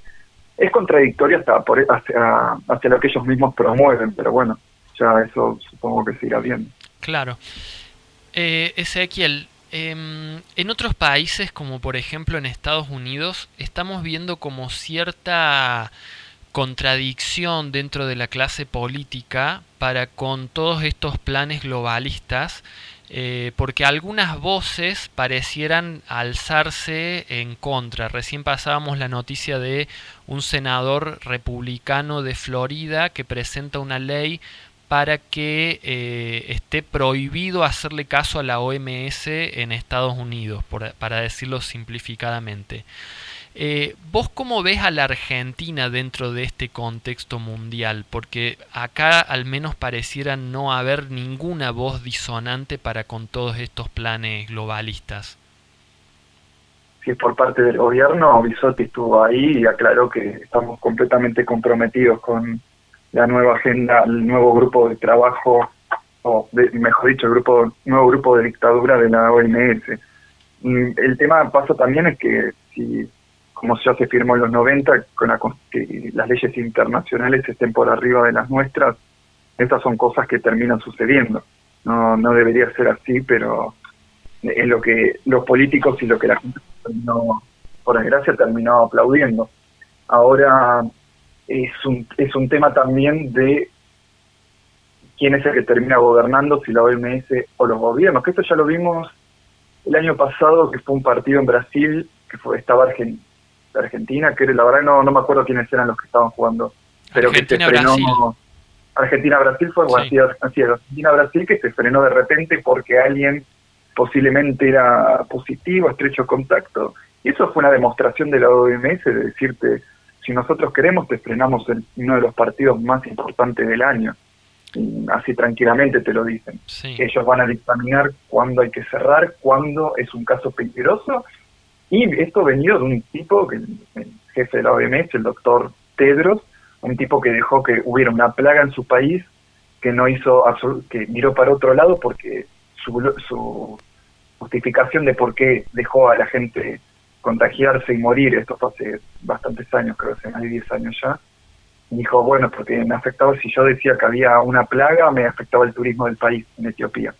Y entonces vemos que es un tipo que, aparte de que no es, primero no es médico, es biol, es, eh, eh, me parece que sí, era biólogo, y segundo, aparte que el tipo era un, guerri- un guerrillero de la Armada Comunista de Etiopía, entonces muy amigo del gobierno chino, entonces estamos hablando de un tipo que se levantaba armas, no tenía no tenía piedad en apretar el gatillo contra gente inocente, es el que cuida la salud mundial ahora. Sí. da a pensar, Sí, sí, tal cual. Eh, volviendo un poco al panorama nacional, más allá del funcionariado actual que nos gobierna, eh, ¿qué visión tenés vos del resto del panorama del espectro político en cuanto a estas, estas directivas del globalismo? No te entendí bien la pregunta. eh, o sea, ¿Cuál- de- digamos, ¿cuál es tu visión de, del resto del espectro político de la política argentina en relación a estas directivas del, del poder global? Y yo creo que en todo espectro político en Argentina terminan estando de los partidos hegemónicos, por lo menos. No voy a hablar de partidos chicos ni de agrupaciones, pero por lo menos los que están en este momento en el Congreso, diría que el 90% va a estar a favor y los que no estén a favor van a terminar votando a favor porque el resto vota a favor, porque si, a ver, el gobierno de Fernández es completamente eh, servil a todas estas organizaciones internacionales, y eso no lo digo yo, lo dice él cada vez que da, le piden que hable internacionalmente, siempre está, está a favor de absolutamente todo lo que, lo que piden las organizaciones internacionales, lo buscan en YouTube, el que no me crea, está ahí siempre que Fernández habla te dice yo estoy a favor de la Agenda 2030, del convenio alimenticio, del convenio de la OMS, siempre está a favor de todo. Sí, sí, tal cual. Y, y la oposición es exactamente lo mismo, no, no va a cambiar porque ellos son tanto hasta más globalistas todavía que este gobierno, no, no por parte de ellos no va a cambiar. A ver, recordemos que el que firmó el tema de, de la digitalización del tema de las vacunas fue eh, Gabriela Michetti, ¿no? que eso era la vicepresidenta hasta hace unos años. Entonces, y que, eh, Fer- que Macri y Larreta se juntaron con Bill Gates y ya sabemos para dónde va todo este caso. Aparte, justo que me, me hablamos del crédito social, Larreta presenta una aplicación para usarse en la ciudad de Buenos Aires que es, es terriblemente similar a la de Ucrania, la cual ya incluye eh, temas como el ingreso básico universal, el cual te pide que tengas todas tus vacunas al día, las nuevas, no obviamente no las testeadas, sino estas que no están testeadas. Eh, entonces, ahí estamos viendo cómo se internacionaliza un montón de, de temas. Entonces, en Ucrania presentan esa aplicación y de repente la reta, dos años después la presenta, o año y medio después la presenta acá también, terriblemente similar, que claro, es una versión más light, porque la de Ucrania ya lleva más tiempo, pero obviamente termina todo en eso también. Bien, bien, Ezequiel, eh, para hacer pasar un poco al ámbito eh, sudamericano y poder hacer una mirada un poco más amplia a nivel continental, eh, justo hoy domingo son las elecciones presidenciales en Colombia, donde el candidato parece favorito en las en las encuestas es un candidato de izquierda y de repente pasaríamos al eh, a tener todo el continente sudamericano con gobiernos de izquierda, salvo eh, Brasil. ¿Qué mm, análisis haces de este contexto particular sudamericano, del rol de Brasil, que fue uno de los pocos países que dijo que no iba a aceptar este tratado de la OMS? Eh, ¿Cuál es tu mirada en relación al, nuevo escenario que se abre a nivel continental y la relación de todos estos países para con Estados Unidos que pareciera eh, de vuelta volcarse con más fuerza hacia su patio, su patio trasero que, siempre hemos sido? En mi opinión, o por lo menos por lo que he podido analizar, es una forma de distraer a la gente, tener todos estos gobiernos que ni siquiera es una izquierda clásica, es una izquierda progresista, y mientras se da toda esta globalización extrema, esta venta de recursos, ventas de patrimonio nacional, distraen a la gente con eh, la agenda de género, LGBTP, que acá vimos que en Argentina es menos del menos del 0, menos del 0,5%, entonces que ya nos muestra que el gobierno nos tortura a 47 millones de personas por una supuesta 56 mil, que yo creo que es mucho menos, de, gente que no, no sabe verse bien al espejo. Entonces, estamos, estamos viendo cómo se está dando, creo que es la clásica de las democracias, una dictadura de las minorías, pero parte de esto viene con lo que es el capitalismo progresista.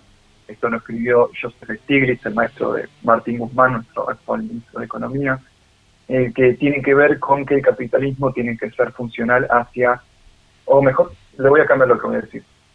El capitalismo tiene que tener una pintura de arcoíris, digámoslo así. Como que toda tu acción, tus acciones de capitalismo salvaje tienen que tener una, una mirada social, una mirada social progresista, que vos puedas, que tengas una militancia que siempre sea fiel hacia tus productos. Por algo todas las empresas en junio, ahora bueno, ya ahora lo vamos a ver en tres días, van a poner en sus redes sociales su logo con la banderita, salvo en países de, tipo Rusia, que ponen la banderita porque, porque es bueno, nosotros estamos con ustedes, minorías oprimidas, por favor consuman nuestros productos, que es lo que termina siendo al final. Y siempre termina siendo eso. Entonces, uno ve presidentes como Justin Trudeau, que es como el experto en este tema. En Canadá, en Gabriel Boric, Alberto Fernández, que lo que terminan haciendo eso, salen a decir todos, todas, todes, y por atrás le están vendiendo todo el patrimonio nacional a estas empresas supranacionales. mientras estábamos todos encerrados, eh, le entregan el litio de Jujuy a empresas de Bill Gates. son cosas que, claro, te distraen con un montón de, ideas progresistas mientras no para que la gente esté distraída no se dé cuenta. Yo creo que muchas de las cosas bizarras que suelen decir los políticos o el gobierno son para que la gente esté esté hablando de eso y no esté hablando de lo que está pasando lo que está pasando detrás. Bien. ¿Y tu mirada, tu concepción sobre Brasil y el presidente Bolsonaro en este contexto, cómo es? Bolsonaro es más directo, él directamente se encuentra con los políticos internacionales y le dice, bueno, mira, tengo toda esta parte del Amazonas y te lo vendo. No, no te distrae con cosas directamente. Hay un video de él hablando con Al Gore, el, ídolo, digamos, la mente maestra del, de la fuerza del cambio climático, donde le dice, Brasil está abierto para que Estados Unidos pueda explotar lo que quiera del Amazonas. Ahora es un tipo más directo, pero no es no es funcional hacia lo que necesita el Partido Demócrata de Estados Unidos en este momento. Por algo ellos fueron los que hicieron toda la movida para que a Lula saliera de, de la cárcel y no es coincidencia que viene de Estados Unidos toda la propaganda para que Lula vuelva a ser presidente Tremendo. Eh, hasta salió en la portada de la revista Time, Sí, sí, una sí. revista completamente hegemónica del gobierno. Sí, sí, muy, muy llamativo eso. Eh, una pregunta más y después le doy paso a mi compañero Federico Escamilla que también quiere hacerte una pregunta.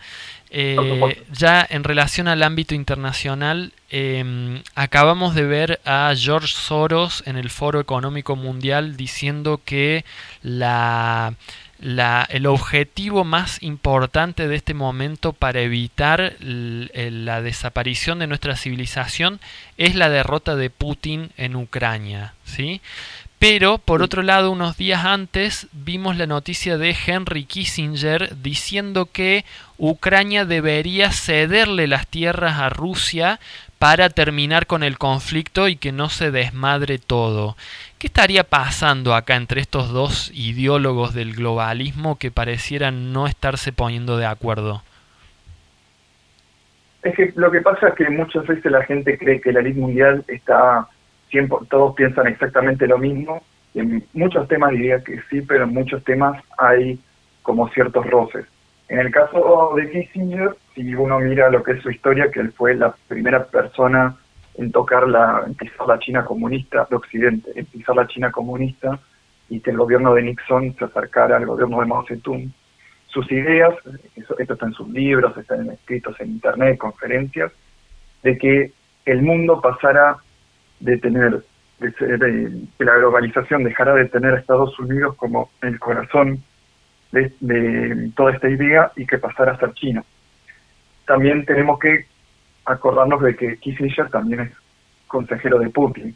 Entonces, dentro de su visión del globalismo es que el mundo pase hacia una mirada, hacia un manejo ruso-chino.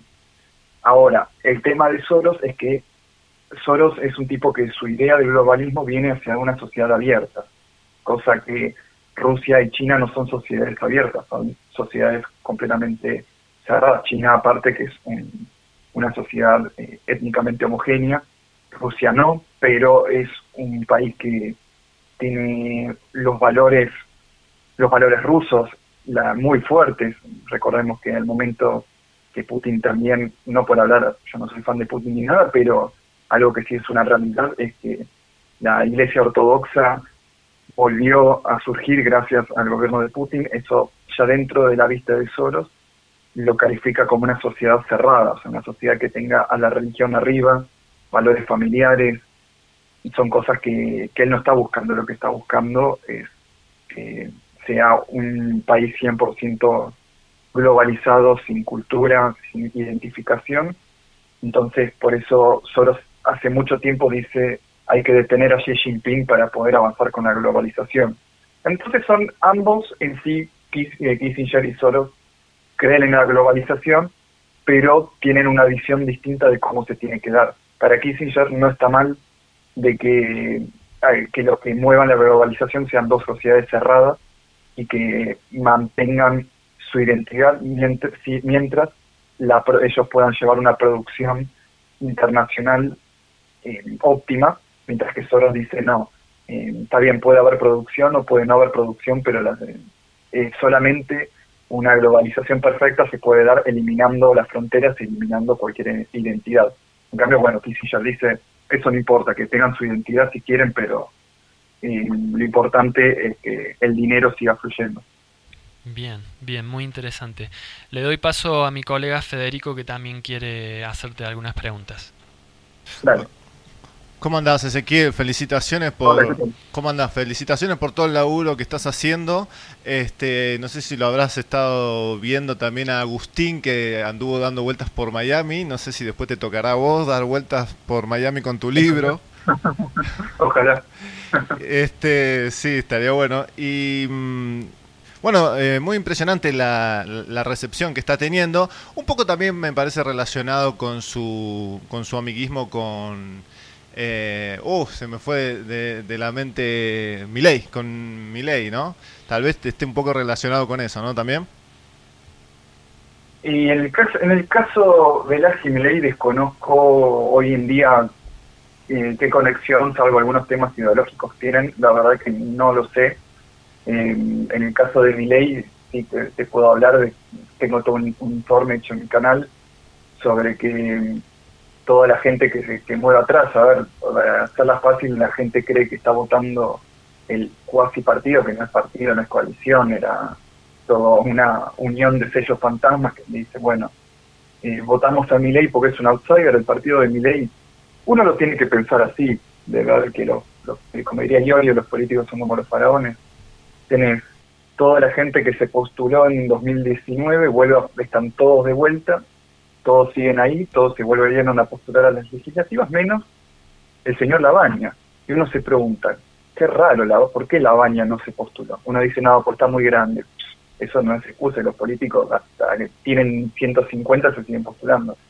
Eh, pero claro, uno mira y dice, a ver, ¿quiénes eran las personas que estaban con Labaña? Y te das cuenta que no todos son todo el partido de Labaña es el partido de Milei, toda la misma gente, Urtubey, Marra, toda toda la misma gente está movilizando el partido de Milei, lo organizan y dentro hay gente del PRO, hay gente que hace años amiga de Mauricio Macri. Entonces es todo un armado, ni hablar de la UCD, que sigue estando, por alguna razón sigue estando ahí. Toda la gente que, mucha gente que pone dinero al partido de Milei son gente que se crió en la UCD. Entonces uno dice, wow, esta gente de la UCD le pone dinero y ¿quién más vino de la UCD?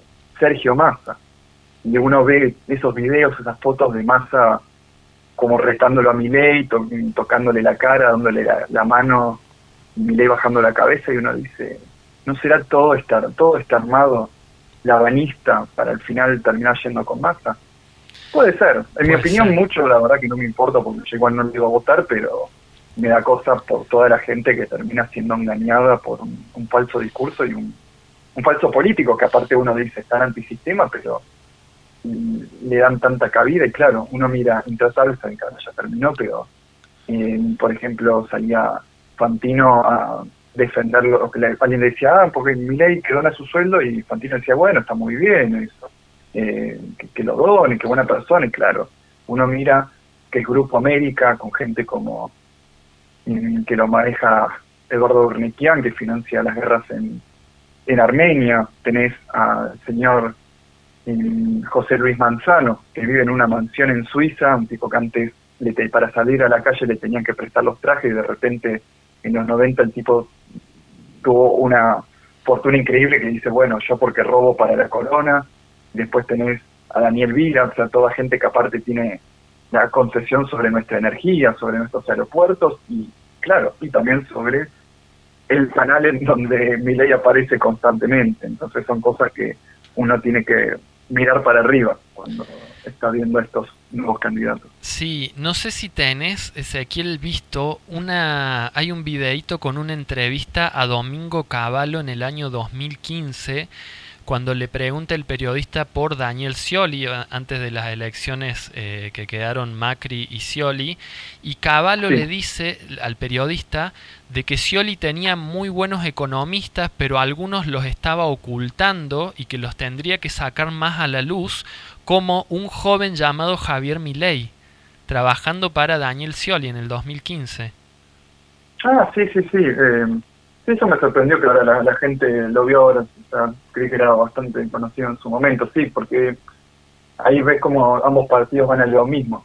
Macri termina con un buscando un proyecto neoliberal y progresista y Scioli iba a hacer exactamente lo mismo, iba a hacer un enemismo 2.0 si ganaba las elecciones, pero claro, su equipo estaba compuesto por una, más que nada por una persona que es Guillermo Nielsen, eh, el cual eh, estaba como jefe de IPF, no sé bien ahora dónde Alberto lo mandó, sé que lo cambiaron de puesto, pero el tema de, bueno, de Nielsen, que un tema muy interesante, que él también era socio de La Baña, y se había postulado también con La Baña, y, otra conexión interesante, pero que hace Nielsen también, es eh, también quien hace el nexo de Milei con, eh, con Vila y con Manzano, para que aparezca constantemente en, el canal, en los medios de Canal América. Entonces ahí vemos cómo está la conexión de, de Lavagna, Nielsen, Milei y cómo termina con Scioli, porque claro, Nielsen eh, estaba con el peronismo igual que Lavagna, igual que Scioli y de ahí es donde lo, terminan trayendo a Milei. O sea, ahí como uno uniendo los puntos va encontrando el dibujo al final. Claro. Ezequiel, eh, sabemos que estás eh, un poco apurado con el tiempo, pero te hago un mini giro de 180 grados y te pregunto algo que para nuestro programa, para nuestro activismo es súper importante.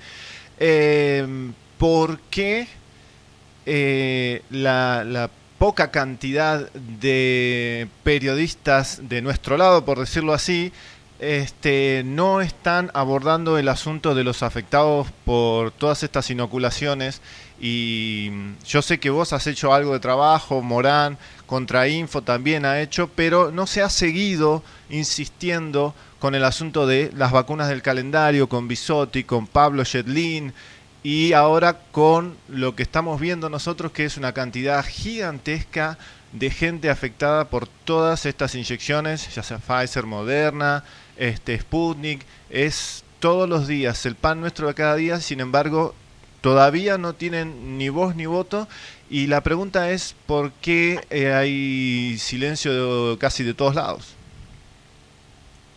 y parte porque los medios de comunicación son también parte de la propiedad de, de estos medios, son también de los grandes bancos. Y los grandes bancos también son accionistas en las empresas farmacéuticas. Uno dice, por ejemplo, en Telefe Noticias nunca vas a ver de este tema, y uno dice, ¿por qué? Porque Telefe Noticias fue comprada por Viacom. Viacom es una empresa francesa, pero claro, Viacom, ¿quién es el mayor accionista de Viacom? El fondo BlackRock. ¿Quién es uno de los mayores accionistas de Pfizer?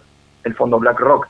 Entonces, si uno va viendo de dónde viene todo el dinero, toda la, y quiénes son los dueños arriba, arriba de la empresa de arriba, de la empresa de arriba, de la empresa de arriba, se encuentra que son los mismos los de los canales y también la de las farmacéuticas. Entonces, también el grupo Clarín con Goldman Sachs también son accionistas de distintas empresas farmacéuticas. Entonces, es lógico que una que los periodistas en la tele no hablen en contra porque estarían afectando sus propios negocios.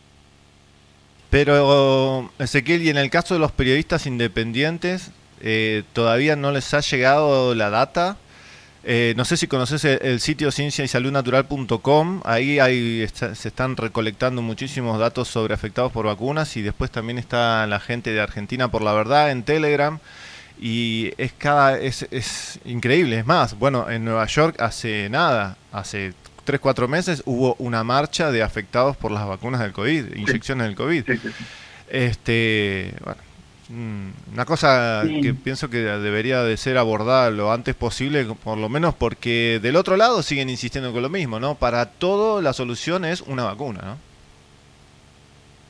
y la verdad es que no puedo hablar por, por la gente que, que no está hablando. Imagino que muchos tienen miedo, no quieren quedar mal porque ya como que quedó muy estigmatizado este tema, lo- los medios han encargado de, de dejar muy mal parado a la gente que habla en contra de, esta demencia, que ha sido todas estas inoculaciones experimentales, y parte también porque muchos seguramente lo hablan, pero lo- en internet te borran absolutamente a mí me borraron el, mi documental de cómo Bill Gates conquistó Argentina, lo saqué en agosto de 2020 y me lo borraron hace dos meses. Ahí como ves cómo van cambiando las reglas o el algori- los algoritmos te detectan tarde, pero te lo terminan, te lo terminan borrando. Ahora volví a publicar una parte de ese documental que tenía que ver con el glifosato. Y, pero hay también yo creo que pasa mucho por eso. Mucha gente dejó de hablarlo porque se cansó de que cada vez que lo habla lo terminan borrando. Es mucho más sencillo si en páginas como puede ser Blex, como puede ser Contrainfo, porque directamente lo manejan, lo manejas en prensa, no en videos, entonces es mucho más, más fácil de, de mostrar ese contenido. Pero claro, en lo que es tema video, eh, lo puedes hacer sí en otras plataformas que están menos controladas, como puede ser BitChute, eh, Odyssey. Y hasta Twitch te digo que yo por ahora no, no he tenido problemas, estoy también en Twitch y no lo hablo al principio del video, siempre dejo que pase va, media hora, 40 minutos, y ahí porque es cuando normalmente los algoritmos revisan las primeras partes de los, de, los videos. Pero bueno, eh, lo siguen mejorando, pero eh, yo creo que pasa por eso también, cansancio, miedo y capaz razones personales. Bien, Ezequiel, eh, no te quitamos más tiempo, te agradecemos mucho esta comunicación. Yo personalmente me quedo con ganas de seguir charlando de diferentes temas, así que por ahí quizás para otra ocasión podamos volver a convocarte. Así que Sí, claro. te, te mandamos desde acá un fuerte abrazo y como ya te dijimos, eh, te felicitamos por todo el trabajo que estás haciendo, realmente muy importante para toda la, la contrainformación y toda la, disidencia hispanoparlante. Así que bueno, un saludo grande, que estés muy bien y quedamos en contacto. Muchísimas gracias. Gracias, gracias, chicos y para la gente que me quiere encontrar estoy en YouTube y Twitch como Amos del Mundo y en Mercado Libre también pueden conseguir mi libro que se llama Anarcotiranía, buscan Anarcotiranía o mi nombre es Ezequiel Kessel y les sale ahí en Mercado Libre para poder adquirirlo. ¿Cómo, ¿Cómo va ese libro? ¿Cómo va la venta de ese libro? Ya sé que sacaste la segunda parte, ¿no? Una especie de segunda edición, más o menos. ¿A pulmones? Eh, no, segunda edición no, sino era es un bache de más porque se llevaron rapidísimo en todas las copias y tuve que eh, saqué más copias y ahora va a estar también en el que escuche desde Buenos Aires, está, va- también va a estar en la librería de- del en el Club del Libro Cívico, eh, ahí en el centro, en calle Alvear, va a estar también publicado, para el que lo quiera ir a buscar en persona. ¿Lo tenés eh, con editorial o por eso a pulmón? No, todo a pulmón, todo, todo lo, lo hago yo. ¿Y vas, estás planeando hacer una gira? Porque si llegás a, a hacer alguna gira, te esperamos por capilla. ¿eh? Ya estuvimos hablando con Julio Razona y varios que están haciendo sus giras y me parece bárbaro. Y si tienen algún contacto que, que quiera organizar todo el tema, estaría buenísimo. Ah, nosotros no tenemos problema, ¿eh? te organizamos, o sea, lo pagamos viáticos, vemos, arreglamos, pero si querés venir a presentar tu libro a capilla, bienvenido.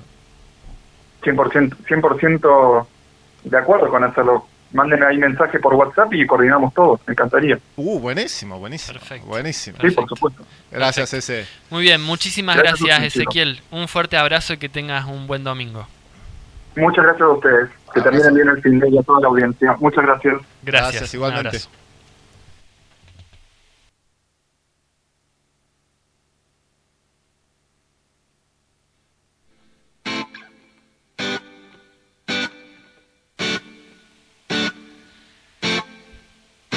Era Ezequiel Kessel, periodista de investigación argentino del canal Amos del Mundo en YouTube, en Twitch, eh, escritor del libro Anarcotiranía, por los micrófonos de la FM Astral.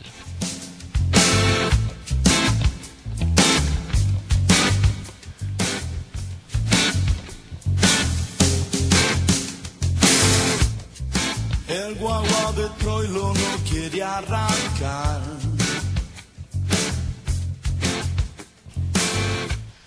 Bueno, muy bien. Muy bien, seguimos ya para los últimos minutos de este programa. Sí, y así seguimos cargándonos cosas. Seguimos, sí. Sería lindo tra- traerlo a Ezequiel acá a Capilla del Monte, ¿no? Bueno, ahí estuvimos hablando con Razona y bueno, justamente hablando de esto, ¿qué se viene este jueves, señor? Este jueves en Capilla del Monte, jueves 2 de junio, va a estar la doctora Chinda Brandolino presentando la conferencia Agenda 2030, ¿sí?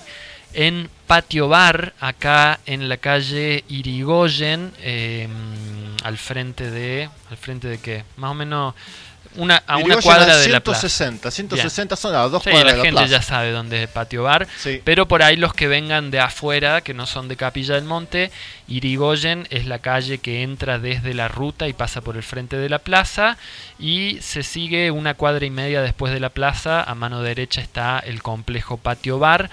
A las 19 horas va a estar comenzando esta charla sobre una charla más bien una conferencia porque la doctora Chinda trae un PowerPoint para, para ir graficando todas sus explicaciones sobre la Agenda 2030. ¿Sí? La entrada es libre y gratuita, pero se pide una consu- consumición en el lugar, ¿sí? un café, un algo para comer, un- una cerveza, lo que fuera, ya que el complejo Patio Bar nos cede de forma gratuita el espacio y nos da el proyector, la pantalla gigante, el sonido, todo. Eh, simplemente a cambio de que los que vayan eh, consuman algo en el lugar. ¿sí? Así que es Sí. un intercambio que hacemos con el dueño del lugar. Así que Sí, por ahora, es. por ahora porque se está empezando a ser conocido y famoso. ¿eh? Este, perdón, Ale, que te interrumpa. Eh, lo importante, gente, es que mm, también después se pueden quedar a comer algo, una pizza o un algo, este, porque seguramente eh, cuando esté la doctora, no sabemos, esperemos que salga todo bien. El lugar no es súper grande. Pero bueno, este, si no pueden consumir al principio, pueden consumir después. ¿eh? Este, vamos a ver cómo, cómo sale todo. Y lo que sí vamos a hacer, vuelvo a repetir, es, eh, estamos tranquilos ahí con el horario. Vamos a pasar el adelanto del próximo cine debate que queremos generar, eh, justamente más que nada para porque la doctora Chinda Brandolino aparece en ese documental, el documental de conciencia solidaria eh, de vacunación obligatoria y compulsiva respecto a la ley 27.491. Vamos a pasar el avance antes de que empiece la doctora Chinda Brandolino. Así que está súper interesante esto para que eh, por lo menos la gente sepa que, que existe este documental, ¿no? Que pasó desapercibido, todavía YouTube, gracias a Dios, no lo ha bajado. Este, calculo que será porque es una ONG. No sé Sí, por o a veces porque la cantidad de vistas o de suscriptores hacen que la eh, inteligencia artificial o los algoritmos no lo detecten. Eh, ha pasado mucho con, canales que no tienen mucha difusión. Pero bueno, en definitiva, eh, probablemente se haga largo el evento porque las veces que hemos podido estar con la doctora Chinda Brandolino hemos visto que tiene un aguante admirable para continuar y continuar y continuar y suele sacarle el jugo a cada eh, juntada que hace con la gente, ¿sí? es muy querida por mucha gente, por eso yo le he visto también tanto en las marchas en Córdoba como cuando estuvo aquí en febrero del 2021 junto con el doctor Arriaga. Sí. Eh, la gente, la, gente la, la demanda, ¿no? Quiere saludarla, quiere hablar con ella, quiere sacarse una foto y ella realmente tiene Una mucho, mucho, mucho aguante, mucha fortaleza. Bueno, eh, el, documen- el documental de conciencia solidaria se llama Argentina vacunada, consentimiento informado o vacunación compulsiva. ¿eh? Así que bueno, para que sepan cómo se llama, lo pueden buscar todavía, gracias a Dios sigue vivo el documental en YouTube. Este, hoy, 29 de mayo, dentro de hoy, ahora nada, 5 minutos, 15 horas, va a estar disertando Mariano Arriaga, ¿eh? En este, denme un minuto. Va a estar en la ex estación de trenes de Posadas. Yo no sé si vos conocés ahí. No, no, no, no fui nunca a Misiones. Esto está en Misiones, ex estación de trenes de Posadas. Perdón, Mariano me mandó el flyer, pero está cortado arriba y abajo. Pero ya ahora en un ratito va a estar disertando este, por la libertad, la vida, la verdad y el ambiente. ¿eh? Ahora, 29 de mayo, hoy, ahora, 15 horas, en la ex estación de trenes de Posadas en Misiones. ¿eh? Eh, ¿Qué tenemos todavía dando vueltas? Bueno, ahí el mangazo, como siempre, vamos a estar mandando ahí el flyer. No sé si vos lo estuviste viendo el flyer, había que arreglarle algunas cositas. Estamos Mm, Sí, lo vi, pero no lo vi en detalle. ah, iniciando una campaña de, de donación eh, corti- chiquita de 220 pesos, pero tratar de, de que sea la mayor cantidad de gente posible, que eso es lo que hace eh, el esfuerzo y, y todo lo que necesitamos para seguir trabajando. Y lo mismo también, fíjense, eh, hagan un esfuerzo para ir a ciencia y que es uno de los grandes reservorios de eh, papers científicos, de estudios, de eh, artículos periodísticos, sigue trabajando muy a pulmón y necesita de nuestro apoyo, de nuestras donaciones. Ese lugar, gracias a Dios, fue el que ha publicado tantos eh, tantos artículos periodísticos que fue lo que impidió que esta pandemia se extendiera mucho más de lo que tendría que haber sido. Eh, siguen trabajando, ellos vienen trabajando, Alberto Castro, que es el dueño del sitio, viene trabajando desde antes del 2019, así que váyanse, dense una vuelta. Si no se a ver, si no invertimos en esto, estamos fritos. O sea, ese sitio, a pesar de que tiene backups, es un sitio que se puede usar y, se, y que, se- ha usado para eh, situaciones legales. ¿eh? Porque tiene la, la cita a los diferentes papers. Recordemos que un juez, cuando se presenta una situación eh, un caso eh, necesita pruebas, ¿no? No solamente están los testigos, sino las pruebas científicas. Y bueno, amén de que lo- de, de todo lo que sabemos de la medicina germánica, etcétera, etcétera, está todavía ahí este, la gran cantidad de papers y estudios científicos que prueban lo que ya sabemos, lo que venimos diciendo y un montón de otras cosas más de la extrema peligrosidad de estas inoculaciones.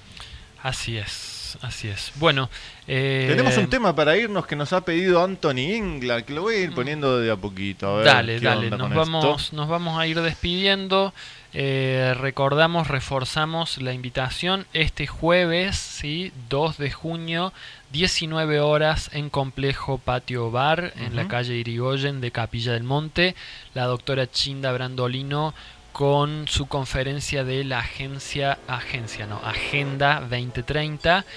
Eh, les recomendamos venir un poco antes para encontrar un lugar cómodo porque es probable que se llene. ¿sí? El espacio no es muy grande, tiene su tamaño, ¿sí? Eh, caben bastantes personas, pero eh, generalmente las convoca- convocatorias de la doctora Brandolino suelen ser bastante concurridas. Sí.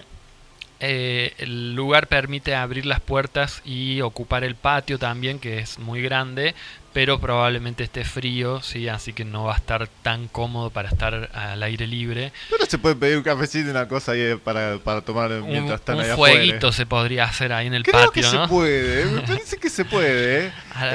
Al, al calor de un fueguito escuchando la Agenda 2030 de la doctora Brandolino. Exactamente. que nadie, que nadie se quiera tirar adentro del fuego, ¿eh? que esto lo estamos solucionando, ¿eh? No se preocupen, gente, que lo estamos solucionando. Este, recordar que ahora ya viene Divergentes, no sé cómo viene el programa, es Divergente de programa sorpresa. Pero antes, yo, yo me voy despidiendo, como siempre. Dios los bendiga y sean buenos, que es la mejor medicina para todos los males. Pero les voy a dar una noticia que me pareció muy interesante. Estando justamente haciendo la recopilación y el estudio para este programa, este, he estado viendo varias entrevistas y muchos han contado un poco lo mismo, ¿no? Que esta fuerza de la oración, de, del activismo, está funcionando, ¿eh? El, el artículo que no, no pudimos llegar a leer, que es de James Roguski, dice, ganamos, dice, la administración eh, Biden sufrió una absoluta derrota con el asunto de las eh, eh, enmiendas al Código de Regulación Internacional, eh, al Código de Salud de Regulación Internacional. ¿Cómo sería? Sería el- las regulaciones de salud internacional. Eh, y justamente el, subtítulo dice, el poder de la gente es más fuerte que la gente que está en el poder. Así que para aquellos que por ahí pensaron que sus meditaciones y sus oraciones no estuvieron teniendo efecto, han tenido un efecto gigantesco. Lo que ha pasado eh, estos, ¿cuántos fueron? 20 del 22 al 28, ah, creo que terminó ayer. Eh, estos últimos días en la Organización Mundial de la Salud fue un desconcierto. Realmente no sabían para dónde ir, no se entendían entre ellos, hubo un patapúfete por todos lados, así que la verdad este, está haciendo efecto eh, eh, nuestro esfuerzo. La gente está, está teniendo injerencia sobre la realidad. Bueno, y en Argentina la noticia dice que un 60% de la pobli- población no tiene eh, vacuna de refuerzo, o sea, la tercera dosis. Gracias a Dios. 60%, bueno. Gracias a Eh, Dios. no nos alegra, pero eh, por lo menos vemos que no está poniendo la cabeza en la guillotina después de ver tanto padecimiento por parte de tanta gente, ¿no? Sí, debemos recordar que la doctora Tempeni, una eminencia del movimiento antivacuna, hizo un meme donde la tercera dosis era dos metros bajo tierra. Ahí va. Mm. Bueno, eh, nos vamos, nos despedimos, les agradecemos mucho a todos los que han estado ahí del otro lado del parlante. Nos reencontramos el domingo que viene a las 13 horas y nos vamos con la canción que pidió el oyente de The Anthony Cure. England. Anthony England. De The Cure. The Cure. Se llama Prayers for Rain. Mirá vos. Muy bien. Oraciones por lluvia. Muchas gracias y nos reencontramos. Que tengan un excelente domingo.